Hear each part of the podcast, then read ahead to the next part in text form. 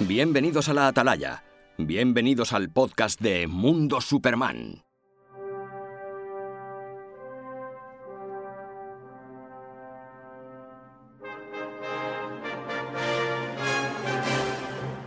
Pues nosotros sí, y es que llevábamos mucho tiempo sin, sin pasarnos por aquí, concretamente desde abril, entre unas cosas y otras, pues no nos hemos podido, no hemos podido sacar un ratillo para quedarnos por aquí y nada. Pero hoy hemos vuelto y vamos a volver por, por todo lo alto, porque nos hemos reunido unos cuantos, tenemos muy poquitas bajas, tenemos el staff de la Atalaya casi al completo, así que le voy a dar la bienvenida a Nacho. Bienvenido Nacho, buenas, ¿cómo estás? Hola, buenas tardes. Pues aquí estamos, pasando un poquito de calor, pero bueno, dispuestos a hablar de, de Superman y de su mundo. Así que nada, un Eh, ratillo bueno. Nos vamos a ir a pasar un poquito por la fortaleza de la soledad a ver si se está más fresquito, porque vamos, estamos que nos cocemos, ¿eh? Eh, Aitor, buenas, ¿estás por ahí? Hola, hola, hola, ¿qué tal estáis? Bienvenido de nuevo a la Atalaya. Bienvenido, muchas gracias. Hace ya milenios que no pasaba por aquí. Y nada, me víspera de viernes grabando, grabando podcast, así que oye, todo perfecto. Se empieza bien el fin de semana para ti, ¿verdad? Sí, genial, genial. Pues nada, le damos la bienvenida a Pablo, que ahora nos trasladamos a Cataluña, a Barcelona. Buenas, Pablo, ¿qué tal? Hola, ¿qué tal? ¿Cómo estáis? ¿Cómo va todo? Pues mira, pues bien, dispuestos aquí a, a hablar sobre la, sobre la Comic Con, sobre lo que nos gusta. Nos estás adelantando cositas, sí, sí. Ay, bueno, es verdad. he No, no, no, bien, bien, ¿eh? Eh, Está hecho bien. spoiler, pues nada. Y nada, y, y por aquí bien encantado de, de- de volver a veros. Que hacía tiempo además que no, que no venía. Sí. Bueno, pues seguimos en Barcelona. Buenas, Ángel, ¿qué tal estás? Bienvenido a la Atalaya. Hola, muy buenas. Muy bien, por aquí también con calor, bochorno y este clima mediterráneo que nos caracteriza. Sí, sí, sí. Y muy bien, muy encantado de, de estar aquí y volver a, a estar invitado y a hablar un poco de, de Yo que me Superman alegro y de sus que cosas. estés. Muchas gracias. Y la cosa, la cosa va de José, porque me quedan dos Josés. Eh, José, buenas desde Badajoz, ¿qué tal estás? Hola, muy buenas. Pues encantado de reunirnos de nuevo y comentar muchas cosillas que han salido que, que no hemos podido juntarnos para comentarlas todavía. Pues hoy es el momento, porque vamos a hablar y vamos a rajar y aquí vamos a cortar la pana. Ha pasado un buen ratillo. Y nos, me queda el último José, que no menos importante. José, buenas desde Trujillo, ¿cómo estás? Hola, buenas tardes. Pues nada, eh, encantado de estar aquí probando cosas nuevas, a ver, a ver cómo sale el experimento. Sí, Eh, porque ¿qué estamos probando para decírselo a la gente que nos Eh, escuche? Pues nada, estamos grabando por primera vez el, el post- el podcast en vídeo. Vamos a ver cómo, cómo nos queda. Hoy hemos puesto la transmisión, vamos a decirlo así, en privado. Y, ya veremos si queda bien, pues para el futuro, pues ya lo haremos completamente en directo, con sus fallos, con sus errores y, nada, eh, a disfrutar y ya está. Vale, pues nada, ya lo ha adelantado Pablo. Eh, encima es que hace tanto tiempo que no nos juntábamos que, que se nos ha priorizar y lo más reciente que hemos tenido pues ha sido la Comic Con de San Diego, que por fin ha vuelto a ser presencial y se celebró el fin de semana pasado y bueno, mm, nos ha dejado cositas, no las cositas que a algunos de nosotros nos hubiera gustado, pero el material que, que se ha mostrado pues nos ha gustado bastante. Y vamos a empezar por el plato fuerte para la mayoría de nosotros, aunque sé que para el resto mm, todo ha sido fuerte, pero bueno, eh, me refiero a los trailers de lo que puede estar más relacionado con el mundo de Superman, que nos da eh, la web se llama así, y son los trailers de las películas de Black Adam y de, y de Flash. Eh, tras el punto de inflexión que marcó la Liga de la Justicia de Snyder, pues el universo extendido de DC pues tiene que seguir continuando y está tanteando su futuro pues con un buen puñado de, producciones que están en desarrollo o a punto de estrenarse. Es el caso que, que he mencionado, que es el de Black Adam. Vamos a empezar por Black Adam, porque yo creo que es la, la que más hype está, está teniendo.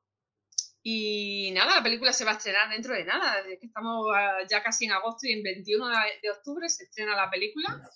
Y el último tráiler, pues lo hemos visto este sábado pasado. Y me gustaría saber qué os ha parecido, si tenéis mucho hype, si se ha elevado más, si os ha decepcionado, porque puede haber gustos para todos los colores. Así que el que quiera empezar, que, empiece. Supongo que lo habéis visto todos, ¿no? Sí, a mí, a mí la verdad es que me ha gustado mucho. Eh, no le cojo el tono que va a tener la peli todavía, porque está entre un tono un poco más serio que Shazam, pero, pero no llega a ser un tono tan serio como, gracias a Dios, como en las pelis de Snyder. Eh, pero la verdad es que estando la roca se come la pantalla él solo. Eh, y el hippie cada vez que sale algo más de él eh, aumenta. Y luego ve a la JSA por fin en pantalla, la verdad es que llama mucho la atención y hay muchas ganas ya. Es que hablando de la roca, ¿visteis cómo, cómo llegó la roca? Bueno, cómo llegó, ¿no? Cómo apareció en el, en el escenario de, de, de su panel. O sea, más que eso, o sea, que no, que no, que se comió el escenario. O sea, luego la peli será una mierda pinchar un palo, que no creo que lo sea, pero chico, la puesta en escena ya mmm, promete. Hacía mucho tiempo que mmm, a mí no me gusta tanto un panel como, como el, de, el de Black Adam, porque yo sé, al ver ahí a, a, La Roca, que es un tío con 4x4 saliendo con el traje de Black Adam, yo, la cosa pintaba ya bien, ¿verdad? Ya, la, la, entrada, la verdad es que, que fue apoteósica. Eh, de hecho, fíjate, esto no sé, fue ayer o antes de ayer, aparece también vestido de, de Crypto en la presentación de Super Mascota. O sea, sí. es un tío que se sabe que se. Bueno, que parece que ha nacido para el espectáculo, es, la, sabe servirlo y brindarlo a la gente de una manera increíble. Pero es que además está, se ve que está comprometido. Ya, bueno, hablando del tráiler, eh, que luce como el personaje, me parece de esos actores que han nacido para ser el personaje. Pero yo también quería destacar un personaje que me ha flipado, también porque no le conozco mucho, que es eh, la chica de Cyclone, que me parece que también se va, va a tener eh, un gran protagonismo y que también puede robarse la película porque todas esas escenas, todos esos efectos especiales que van a girar en torno a ese personaje pueden lucir muy, muy bien en pantalla. Recuerdo que eso no se sabía antes de ver el último tráiler. Eh, Amanda Waller va a salir en la película, la vuelve a interpretar Viola Davis. Y, oye, no teníamos información de que este personaje iba a salir en, en otro proyecto fuera del Escuadrón Suicida. Creo que, yo no he visto El Pacificador, pero creo que al menos se le menciona y que es el mismo personaje. ¿Podéis confirmarme? No, sale, sale también. Sale, sale. Sí. Sí. Y también se, se, confirmó, había rumores donde el pacificador, la serie, que aparecería esta la, la, chica, la mujer rubia que me acordaba el nombre, Coulthard, así me parece que se llama, no me acordaba el nombre, que aparecería en, en Black Adam. Y bueno, y, y, también, y también en el propio pacificador eh, hay, un, hay un easter egg muy pequeñito en, en un periódico de prensa en el que aparece Intergang ha tomado Kandak. Sí, sí, sí. Con lo que digamos ya, hay, ya había cierta conexión. Y bueno, pues si queréis dar mi, mi opinión del, del trailer, o bueno, ya estoy hablando de esto. Y personalmente, vale, a mí personalmente me, me, ha parecido brutal, me ha parecido espectacular, la verdad. Y además, os digo una cosa, ¿cuánto hacía que no veíais una presentación de una película con tanto entusiasmo en DC? Yo creo que desde 2016 con, con Batman v Superman, con el logo aquel que apareció. Sí. Pero, o sea, la emoción que está transmitiendo La Roca con la película y todo, que hace que, que gente que no conoce el personaje o esto se, se interese. Yo, sinceramente, yo, yo, yo, lo que he dicho muchas veces, eh, yo no soy fan ni de Black Adam ni de la JSA, pero ha hecho que me entusiasme muchísimo con esta película. Y ojalá sea el bombazo que merece ser. Con lo que, bueno, eh, no, yo lo que espero, que ojalá lo sea. Y es que sí, muy, muy, muy entusiasmado, la verdad, con, con lo que se viene. Bueno, José, eh, José y Aitor, eh, soy muy fan de, del pressing, el, ¿cómo se llama ahora? WWE, ¿no? Sí, correcto. Y recordamos que Dwayne Johnson viene de este mundo, o sea, él sabe perfectamente cómo es este tipo de promoción, darle espectáculo a todo y creo que se ha notado muchísimo en la puesta en escena cuando llegó al, y se abrió el panel de, Black Adam en la Comic Con, ¿no? A ver, hay una cosa importantísima en, en la W o en cualquier compañía de, de wrestling que son las promos. Eh, las promos lo que se trabaja sobre todo es a nivel eh, micrófono, a nivel vender, a nivel... Entonces, La Roca ya sabemos que es, yo creo que el mejor actualmente tío dedicado al marketing. Lo hemos visto también con el tema de su, de su bebida, que en cualquier promo también te la metí, te metía la marca, te enseñaba un poquito, como bien decía Aitor, con la promo de, bueno, con la... De, con la- de Super Mascotas, que es una película Super animada enfocada al público infantil que hasta, hasta Ángel va a ir a verla. eh, Sí, sí, sí. Pues, Sí, y- joder, y- que está haciendo mucha promoción, o sea, que es que sabe, sabe bien lo que está haciendo, sabe Y bien. lo- Y yo eh, creo que era necesario. Eh, Dwayne Johnson e- era necesario para Sí, ¿no? reactivar el- y además, eh, además que, que parece ser, no hemos visto la película todavía, ¿vale? No sabemos cómo será, pero que por lo menos sí hay cierta conexión bastante cercana con los cómics, porque tanto la representación de, de Ciclón es buenísima, la de, la de, ya lo dije desde el principio, a mí la que mejor me ha parecido es la de, la del doc- eh, doctor, no, no, Doctor Destino, el Doctor, Doctor Destino, Destino, claro. efectivamente. con, con Pierce Brosnan eh, metido en el papel espectacular. Hotman, bueno, es la única que se desvía un poquito por el un- la, única razón, la, la única razón que, que es negro. El personaje es negro y en los cómics todavía no ha habido ningún Hotman negro, ¿no? Pero, pero bueno, eh, por lo demás creo que la representación es magnífica y luego que está intentando eso, establecer vínculos con producciones que a lo mejor mm, de DC que no han sido tan grandes, tema de Amanda Waller, pero que a lo mejor son las que están abriendo el camino a, a- lo nuevo que quiere DC en el cine, que puede ser el pacificador, que puede ser eh, lo que pasa a partir de Flash. mm, Vamos a ver, ¿no? Eh, José, si me, que- permi- si- si me Sí, sí. permites una frase y emulando el Caballero Oscuro, sí. eh, Black Adam no es la película que los fans de DC queremos, pero sí la que necesitamos. Sí, yo Sí. creo eh, Sí. perfectamente. Sí, a- algo, algo que te, que te enganche, algo que, que- que sepas Sí, que, sí. que- que a lo mejor luego va a tener continuidad, porque Black Adam, lo más seguro es que luego tenga, tenga relación con Shazam y, Sí, y- a ver, lo, lo que sí que se ha confirmado es que si hay éxito en la película, hará película o algo de con la, con la JC, con la Sociedad de la Justicia. Sí, porque Sí, una sí. vez introducida la tienen que aprovechar. y no, no, no, y, ser- y series en HBO para la JSA va, a- va a haber seguro. vamos. Bueno, eh, The Rock mm, prometió que el universo DC nunca volverá a ser, eh, a ser el mismo tras Black Adam. Y digo yo, ojalá Dios, porque llevamos unos añitos. Por eso, por eso he dicho lo, lo que he dicho antes. Porque algo así necesitamos, la verdad. Esta Sí, sí, sí. motivación. Hombre, que va a ser un taquillazo está claro, solo porque esté la roca. Eh, eso, eso es impepinable. Bueno, a partir de ahí, que luego haya spin-off de, de personajes como la JSA, como, bueno, pues, pues bien, pero yo es que, a ver, llamadme escéptico, llamadme pesimista, pero es que Warner con las películas de DC al final termina liándolas siempre. Y al final siempre para mm, volver al punto de inicio, que es hacer una película de Batman. Superman ha quedado ahí como denostado, como, bueno, pues una película hace 10 años, luego las infamias estas de Batman versus Superman, la Liga de la Justicia, y, y hasta ahí. Y no vamos a tener más noticias de él, lo cual a mí me produce mucha tristeza. Y, y bueno, vamos a ver. Yo, yo soy el escéptico de, de los que están por aquí, por lo que veo. Yo no, no estoy muy confiado. Sé que Black Adam va a ser una, un éxito de taquilla, pero, pero hasta ahí no, no veo más futuro.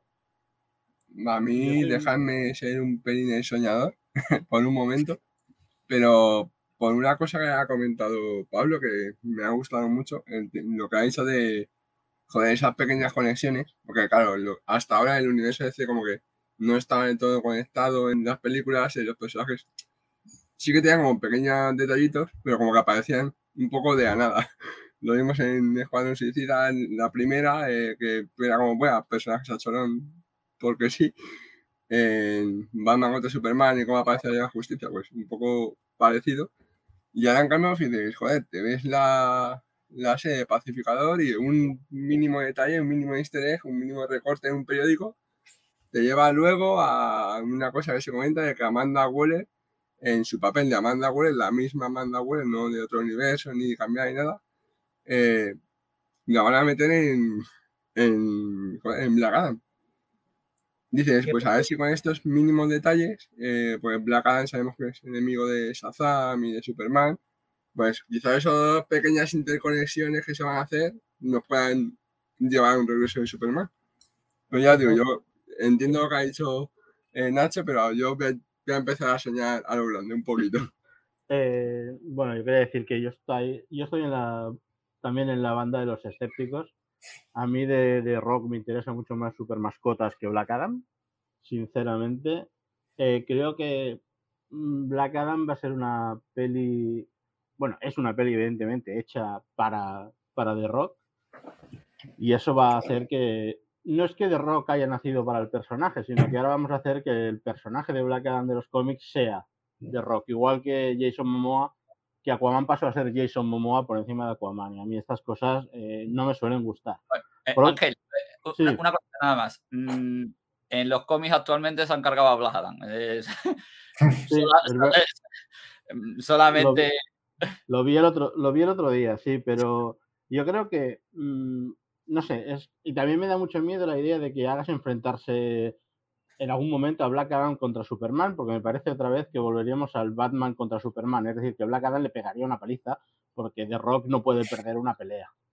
¿Vale? Y aunque sea Superman, ya vimos lo que pasó en la otra película. Entonces, mm, yo soy bastante escéptico en cuanto a esto. Que aparezca Amanda Waller o no aparezca Amanda Waller, la verdad, a mí lo que más me gusta, sinceramente, del tráiler es todo lo que tiene que ver con la JSA y que me gustaría ver todos sus miembros eh, y, demás, y una película de ellos y, tal, ¿no? Pero realmente no, no, yo soy de los escépticos y que creo que, que no, no, no, no va a ser una... Y creo que no tienen todavía el tono definido. Creo que en la sala de montaje el tono va a cambiar varias veces. Y no sé si van a tirar por aquel Black Adam de uno de los trailers que cogía un tío y lo tiraba por el aire y veíamos que volaba 200 metros para arriba, o el que derriba un avión y se queda tan ancho, no sé. Mm, tengo, mis, tengo muchas dudas sobre esta película y no me la iré a ver evidentemente, pero no me genera el hype que, que, está, que veo que está generando, no aquí, ¿no? sino también en general. Solamente una cosita, con el tema de la JSA, creo que en la que se van a mm, basar va a ser la, en la última etapa, no esta actual, sino la anterior de la JSA. Y creo que la Stargirl perfecta es la que está ahora mismo en, la serie. Tanto Stargirl como, como Wildcat, que serían los, los personajes que estaban en, la, en esa JSA de los cómics, ¿no? Eh, también que es la etapa de Ciclón, precisamente. Entonces, eh, creo que... Pero la, la ubicación de la película temporalmente está claro que es en el presente.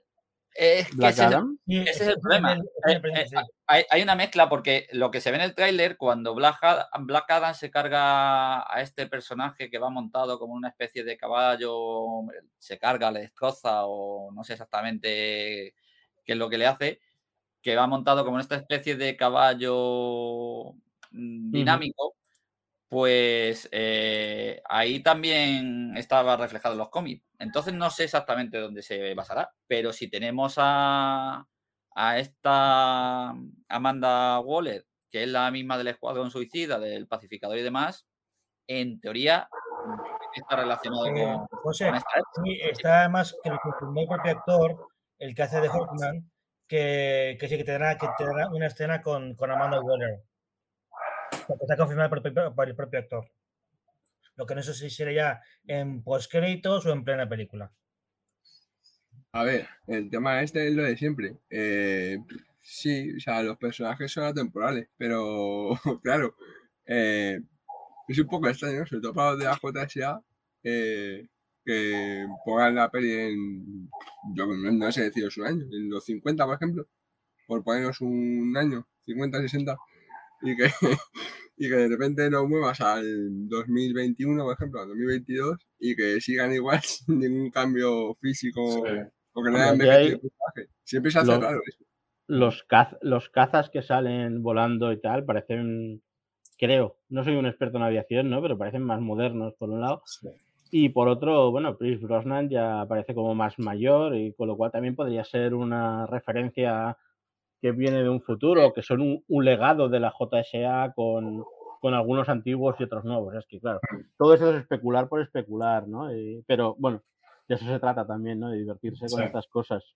Bueno, Amanda Waller sale, en la, sale con el mismo aspecto que, que en la actualidad. Que- Buen dato Ah, ese. El, el pacificador sale, por ejemplo, sale también Escuadrón Sí. Suicida. o sea que- Ah. Pero ¿se, se ha confirmado que es Viola Davis? Porque igual Sí, sí. puede ser Sí, sí, una- está, confirmado por el propio, por el propio actor de Hawkman, que no recuerdo el nombre ahora, que una entrevista que le hicieron que sí que se, tendría el- un papel con bueno, una escena igual, no, con, con Viola igual- Davis. Igual nos la igual nos la rejuvenecen digitalmente. O, bueno, Eh, también es- Hawkman es, un personaje eterno, ¿no? Es Esperemos inmortal. que el CGI sea un poquito mejor que hace un par de años, que haya mejorado. eh, de pasa, Nah. lo pasa es que yo creo que será en la actualidad, porque como os he comentado antes, en el pacificador hay una, hay una reseña Mm. de, de que Intergang toma Kandak. Sí, sí, sí, Así sí, que sí. imagino que tiene que ser Sí, sí, o el que ser eso. actual o muy así. ser. No, yo solamente de esta película espero dos cosas. Que por lo menos recupere un poco al público de DC, que el público de DC esté interesado en ir a, a- al cine para ver algo relacionado bastante con DC. Además, ahora con toda la fama que se le está dando a Black Adam, que la han metido en la Liga de la Justicia, se le están cargando, le van a, creo, cambiar un poco el personaje. Y lo segundo, que por fin copien el modelo Marvel, empiecen a cohesionar un poco el universo y espero series de personajes de la JSA en HBO. Ya tenemos Stargirl, esperemos series a casco porro y luego unirlas en la película grupal de la JSA. Yo creo que sería el, el mejor modelo posible para, para esta para esta para lo que pudiera salir de Black Adam. Yo una, solo una cosa que bueno, que tiene que ver con Black Adam y tiene que ver con cualquier película que se haga próximamente. Yo creo que, que la gente eh, sí que tiene ganas, porque de Batman funciona muy bien. Una película de casi tres horas, terriblemente oscura, eh, eh, a todos los niveles y que recauda 700 y pico mil, 700 millones eh, y, se, y se emitiéndose en streaming 45 días después y demás. Yo creo que la gente sí que tiene, sí que tiene ganas. Lo que pasa es que, bueno, hay cosas que, que huelen fatal y huelen mal y no hay ganas. Eh, que, que Wonder Woman fuera un fracaso, no. Mucha gente dice que es, que es porque fue mala la segunda. Para mí, a mí me gustó mucho, pero fue un fracaso porque se estrenó un 25 de diciembre de 2020 con la pandemia, con miedo a ir al cine, se estrenó, se estrenó en HBO Max a la vez y al día siguiente estaba en pirata en una calidad acojonante en la red. Entonces, claro, eh, yo reconozco que fui al cine y con mucho miedo, porque había COVID y demás, pero fue.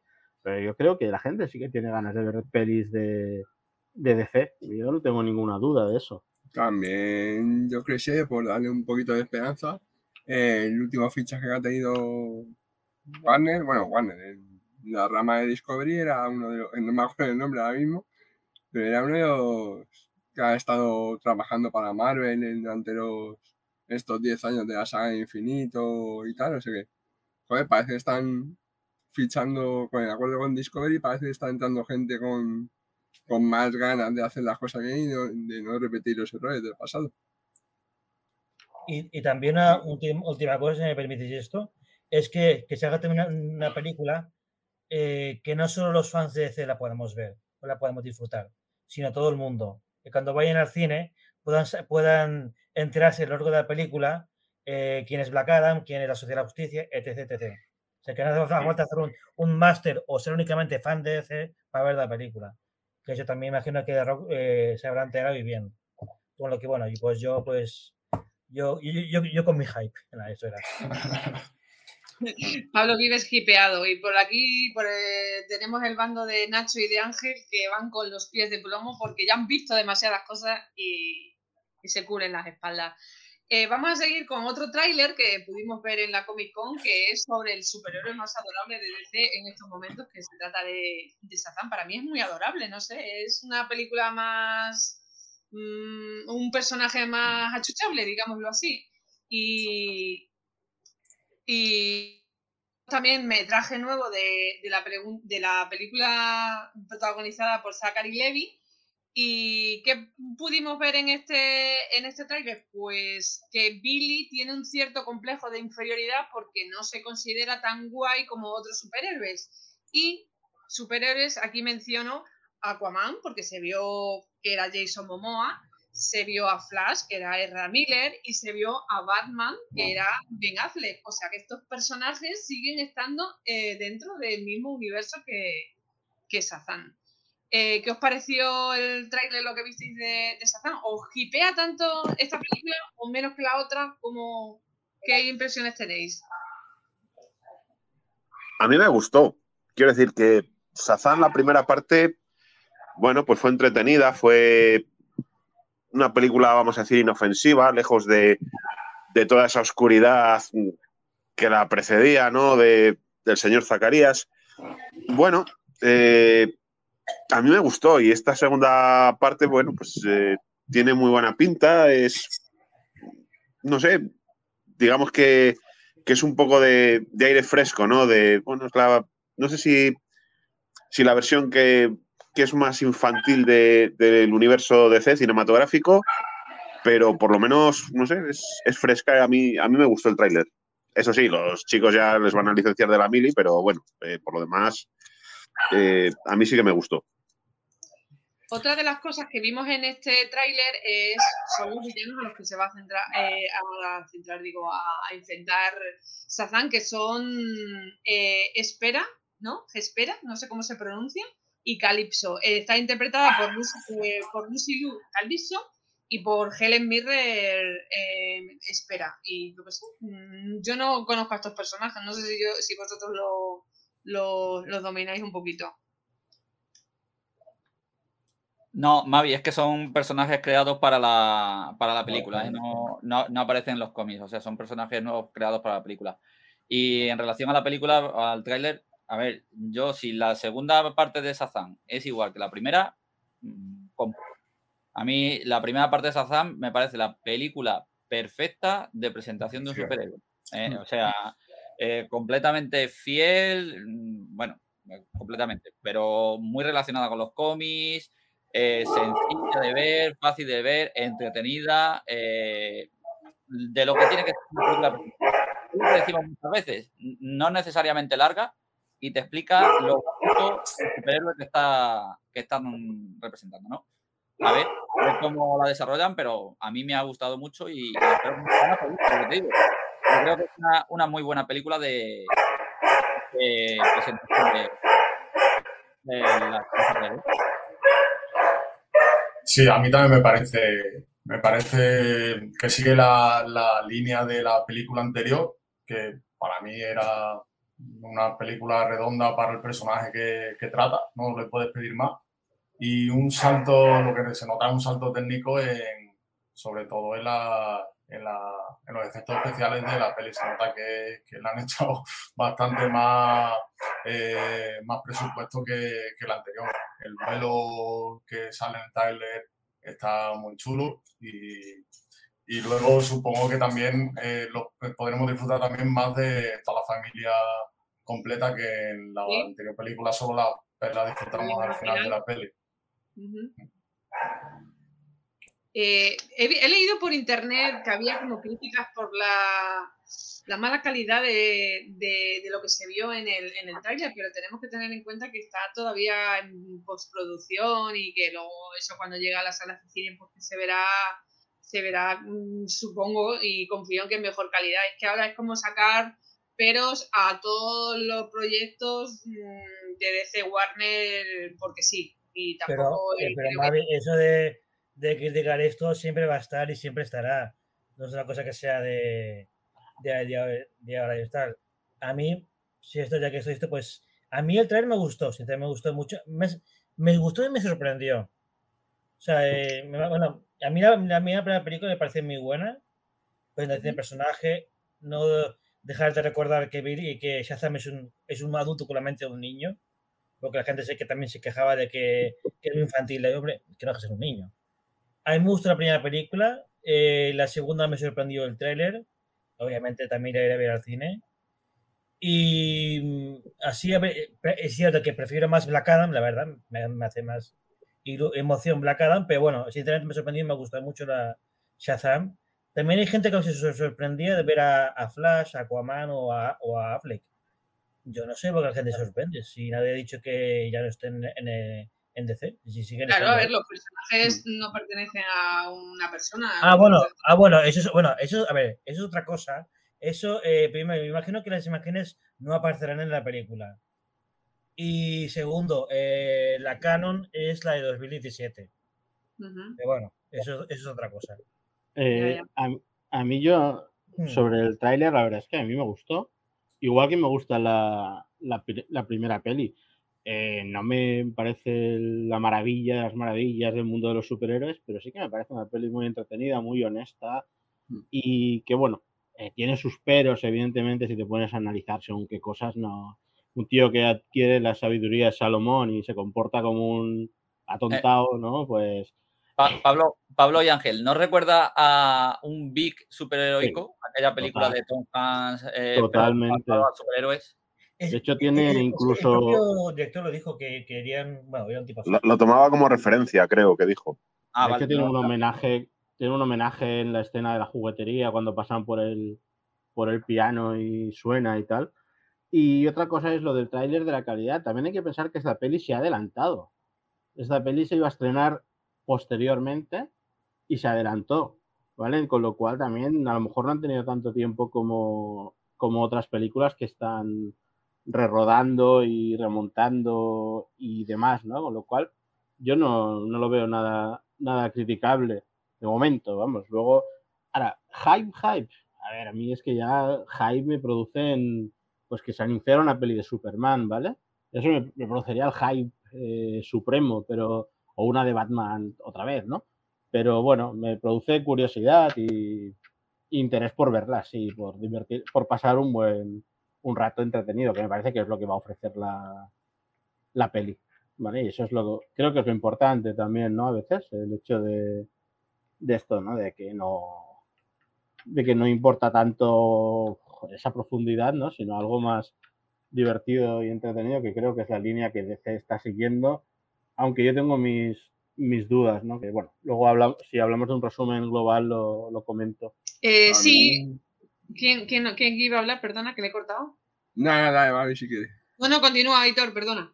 Nada, yo era solo por añadir que, bueno, me sumo también al comentario general de que, por ejemplo, a mí Black Adam me, me tiene enganchadísimo esa película. Pero para el lado de Shazam 2 me inclino más por Black Adam, pero Shazam 2 la voy a ver, voy a ir corriendo a verla también porque me ha gustado mucho el trailer, la, primera peli me encantó también. Y siguiendo un poco lo que ha dicho José antes, del ver más proyectos y ver más series de personajes de DC y tal, eh, yo es que necesito un spin-off de, o una serie de, de Mary Marvel. O sea, es un personaje como, necesito verlo más. Sin ser la prota eh, real, la principal protagonista de, la película, eh, yo creo puede ser un, personaje que puede dar mucho juego y que en, una serie podría encajar. Pero quizás cuando la veamos en Shazam, pues sí que dé pie a un, hmm. a un spin-off, pero de momento es que Mary Marvel tampoco haya tenido mm, mucho, mucha importancia en cuanto a su universo, ¿no? Pero bueno, sí, puede ser una idea. Si es esa la razón por la que la quieres ver, claro. si hicieron aves de presa, todo es posible. Sí, es verdad. Pero porque has mencionado. Es una, conversación, Mavi, que no se puede continuar. No, que no quieres entrar en detalle. De tu vida privada no hablas, ¿no? Yo de mi vida privada y de la cena que tuve la semana pasada no hablo. vale, vale.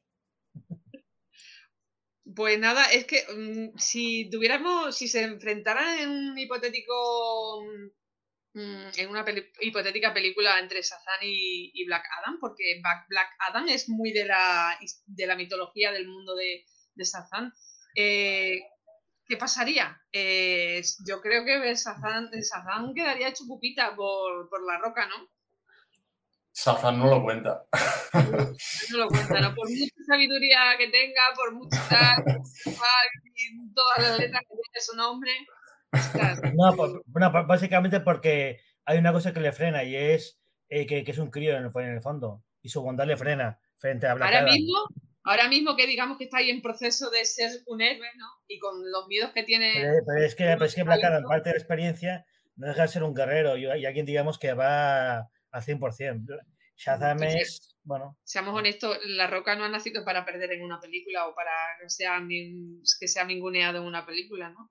Sí, no, no, es interesante, pero me imagino que en la película, a ver, él lleva años preparándose con el papel y tampoco creo que le haga bueno al instante, en ese sentido. Me imagino que le dejará un cierto tono antihéroe. No creo que, se haga, que sea malo y de pronto sea bueno. sí, bueno, como es, como es Black Adam en, los cómics. Eh, pues mm, tenía apuntado estos dos trailers porque de DC. Mavi, solamente una cosita, que creo que te estás adelantando o bien a, Sazan 3 o a Blanc Adam 2. Sí, claro. yo eh, he eh, hablado en un futuro, yo muy, muy optimista por mi parte de ver proyectos de DC que se estrenan cada año. la escena post créditos de, de una de las dos. Vamos, supongo que de, de, Sazan, de 2 va a ser, va a ser Adam seguramente. O Superman decapitado otra vez. No, bueno, esperaros porque, no claro. Sé si a Superman le quedan más cabezas para cortar, porque ya ha salido eh, varias veces cortado. No, pero que tenéis en cuenta que la que se estrena ahora primero es, es ¿verdad? Pues a, lo, mejor, sí, Sazam en diciembre. No, Sazam se estrena. Eh, el 21 de octubre es Black Adam, es Black Adam primero y Sazam Ah, bueno, pues, pues eh, entonces seguramente la escena post créditos de Sazam 2 sea Black Adam. De Black Adam, sí, bueno, no sé no sabemos. Eh, eh, eh, en, en, Black Adam seguramente mm, te pongan algo más de algún otro personaje de la JSA, a lo mejor te meten alguno de los personajes que, que no se han visto en el tráiler, como puede ser Will Cat. Y en y en Sazan 2, pues seguramente Black Adam para ya para o bien para Black Adam 2 o para Sazan 3, para aventurar ese enfrentamiento en el futuro. Pues nada, que eso, que es lo que quería decir, que de DC Warner no hubo más trailers así, a pesar de que tenemos a la película de Flash que no sabemos ni cuándo se va a estrenar, ni en qué condiciones, ni nada, pero que podrían haber mostrado también material de la película, porque está ya rodada desde hace tiempo, ¿no? podríamos haber visto algo. Pero yo creo que la Comic Con de este año, salvo que luego se haga la DC Fandom otra vez, eh, en octubre o en noviembre, eh, la DCCOM demuestra mucho cómo es el estado actual de DC. Es decir, solo sacamos dos películas confirmadas de este año, porque no sabemos si, si Ezra Miller va a volverla a liar y vamos a tener que ocultar de Flash. No sabemos, tenemos una peli de Batgirl rodada donde sale el Batman de Michael Keaton, que se supone que deriva de The Flash, y sin embargo, pues eh, si no se estrena de Flash no tendría mucho sentido. Cuando, ojo, los mismos directores, no sé si lo habéis leído, de Batgirl, dicen que ellos no saben por qué el Batman de, de Keaton está ahí, ni el, ni el personaje del comisario Gordon que salió en la Liga de la Justicia de Zack Snyder. O sea, ni ellos mismos saben realmente, ellos han rodado la peli con un guion, pero no saben qué hace el Batman de Keaton allí, no saben qué hace el comisario Gordon. Han dicho que tienen una salsa de espagueti ahí que no saben cómo explicar pues, ni, ni dónde viene. Y eso es un, eso es un desaguisado total. Es un, para mí es un, para mí es un desastre. Eh, anunciaron una peli de los gemelos Maravilla. Maravilla, y a las tres semanas o menos. Y mm, cuando la tenían. Exacto, eh, anunciaron Batgirl para este año y ahora no se sabe. Anunciaron The Flash y la volvieron a, apuntar, pero no saben ahora si estrenarla en, en cines o anunciarla en, en, si estrenarla en cines, si estrenarla en HBO, si hacerle mucha publicidad, si estrenarla y quitar a Ezra de en medio y, ya está, o hacer un preestreno y que Ezra entre en un cine y lo secuestre a todos. Es decir, que es un poco un, un desavisado total. Es que, el problema yo creo que hay tal dependencia de la película de, de Flash que, está todo en un, en, un hilo. Porque en teoría el Batman que va a salir en la película de Batgirl va a ser Keaton.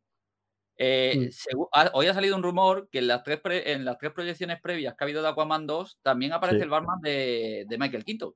¿Verdad? Eh, no sé qué pinta ahí, pero bueno, eh, está.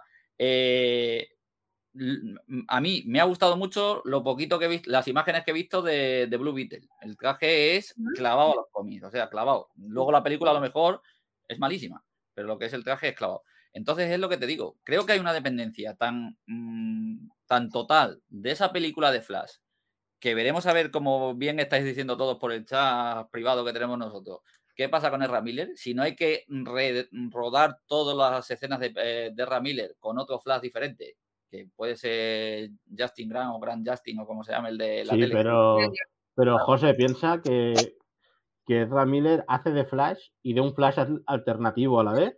Es Claro. decir, que es que hace, hace Sí. varios personajes en la misma película. Y yo creo que en uno de los últimos podcasts que hicimos, o el último, yo dec- bueno, yo os- hablábamos de esto, ¿no? Precisamente de la importancia que tenía esa película de Flash para redefinir ese universo. ¿Dónde iba a ir el, el Snyder, la parte de Snyder? ¿Dónde iba a ir la parte nueva? eh, si Supergirl y Batgirl iban a ser las sustitutas en una nueva Liga de la Justicia. Y esto parece que está todo. Hay proyectos de Canario Negro con la misma actriz de Aves de Presa, hay proyectos de no sé qué, y todo es un poco un, un descontrol absoluto que parece que todavía Discovery no, no ha puesto Y- orden. Yo, yo creo que esto. Ángel, Sí. eso todo viene de no crear un universo cohesionado, de hacer películas sueltas, de no tener un plan a futuro, de ir viendo lo que va pasando. Eh, Y luego en esa película, perdón, la, la incógnita de dónde viene esa Supergirl, que esa es otra. Bueno, Pues sí, no es la Tierra, No sé Si os tampoco. acordáis, por ejemplo, en el trailer ese momentáneo de Shazam, cuando, cuando menciona The Flash, en ningún momento se, se le ve la, la cara a, a Ramírez. En ningún momento. Aparece solo por detrás y una mano por el lado. Mm, yo creo que es, es el problema, que claro, que hay tanta dependencia con The Flash. Y más que nada, porque hay con, con tema de Ramírez, claro, que es un despropósito y claro, y por lo visto se han gastado ya bastante dinero como para rerodar o poner otro actor, así, claro. Es un poco, Bueno, pero pues, aquí que- hay- yo creo que hay un problema, un problema grande, ¿no? El hecho de que, eh, por un lado, no te puedes cargar lo que teníamos antes porque Aquaman, Wonder Woman funcionan y entonces no lo quieres eliminar. Quieres hacer cosas nuevas, pero tampoco quieres renunciar a lo que funciona, con lo cual no haces un reboot ni un reinicio a saco. Entonces necesitas la película de Flash para hacer algo que nos permita ubicar a los personajes en un sitio y decir, bueno, pues ahora hay una Wonder Woman o Wonder Woman sigue, depende un poco de lo que quiera Gal Gadot y Warner y demás, pero ya Batman pues dejamos a otro. Es decir, yo creo que tienen un, un cacao mental total y creo que la Comic Con de este año es la prueba, ¿no? Presentamos dos cosas que tenemos ya y se acabó. Y a partir de ahí ya veremos. Pero yo Esto creo es que esto. pero yo creo que el cacao es más por, entre comillas, culpa de tema de, de Ram Miller.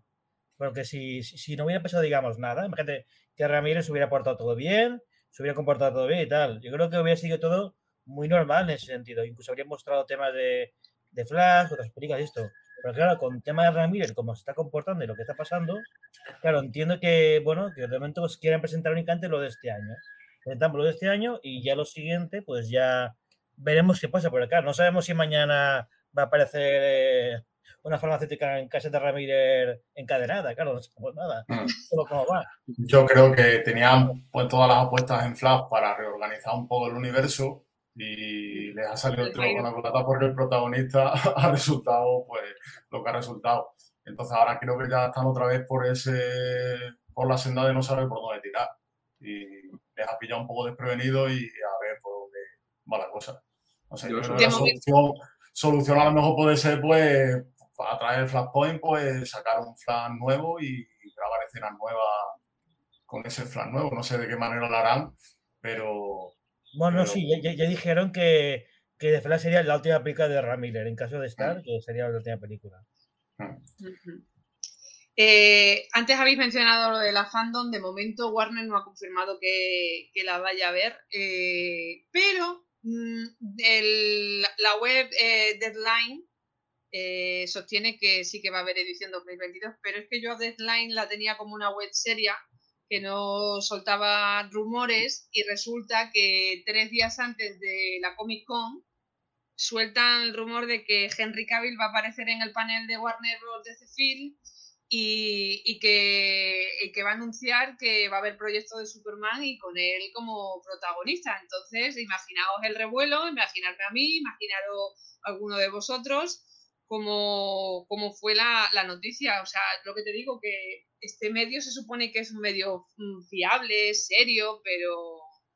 Mm, mm, a mí no te creas que ya me está convenciendo, por eso digo que lo de la fandom dicen estos que sí, no sabemos nada. El año pasado fue en octubre, si no me acuerdo, si no recuerdo mal. Sí.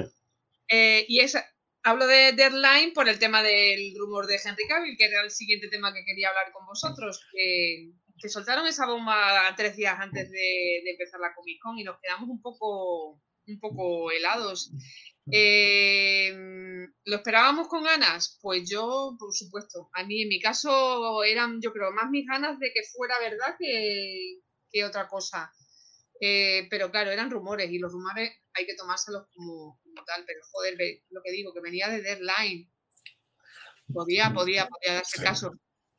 Pero Nacho, por ejemplo, y ¿Qué decía Nacho por el, por el grupo que tenemos en privado? Bueno, pues yo os dije que no os hicierais ilusiones. Eh, a ver, han pasado 10 años desde el Hombre de Acero, han pasado 6, 7 desde la Liga de la Justicia y, y está en, otra, en otras historias, ¿no? Está rodando la tercera temporada de Witcher.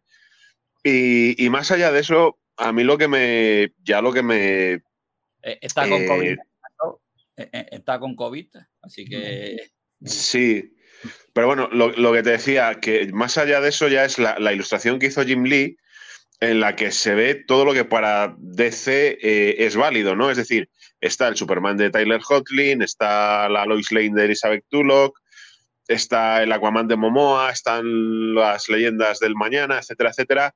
Entonces, esa, esa imagen es, muy clarificadora porque te, deja las claras con lo que quiere jugar a partir de ahora eh, DC. Tiene ahí una Macedonia, no sabe, yo creo, cómo enfocarlo, pero a día de hoy eh, Henry Cavill ni está, ni se le espera, y eso fue un rumor, pues porque hacía, yo creo que dos años o tres de que no había una Comic Con así con física, vamos a decirlo así, y había que lanzar un rumor pues para caldear el ambiente. Yo, vamos, en cuanto lo vi dije, no os vengáis muy arriba, que os vais a llevar el ostión. Y creo que así ha sido.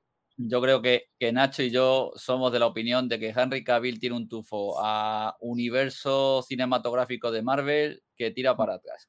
Ya sea como Capitán Britannia, que es el papel que todo el mundo parece ser que le otorga, o sea como otro héroe. Eh, no he visto Thor, entonces creo que hay un personaje que sale por ahí, que no lo voy a decir por si acaso, pero también me hubiera pegado, eh, porque es un, eh, spoiler que, me he tragado, entonces eh, lo vamos a dejar, no, lo cuento por si hay gente que no ha visto Thor. Pero vamos, a mí creo que, Henry, o sea, Henry acabará sus obligaciones con The Witcher y va a acabar llegando al, al universo cinematográfico de Marvel antes o después, casi seguro. Pues yo es que de rumor, joder, perdón, de rumor, decir que, bueno, primero que Deadline para mí se ha convertido más en Borderline después de, la excepción que nos han, que nos han mandado. Pero además, yo no sé si es que, eh, no sé, el que hizo el rumor tenía información real de que iba a pasar algo y luego todo se cambió, vete a saber, porque claro, es lo que decimos, estando en esto esta Warner y decía ahora mismo, luego te cambia de un segundo a otro, pero mismamente ahora dijeron, pues ahora no te sacamos, o, ahora no te firmamos el contrato.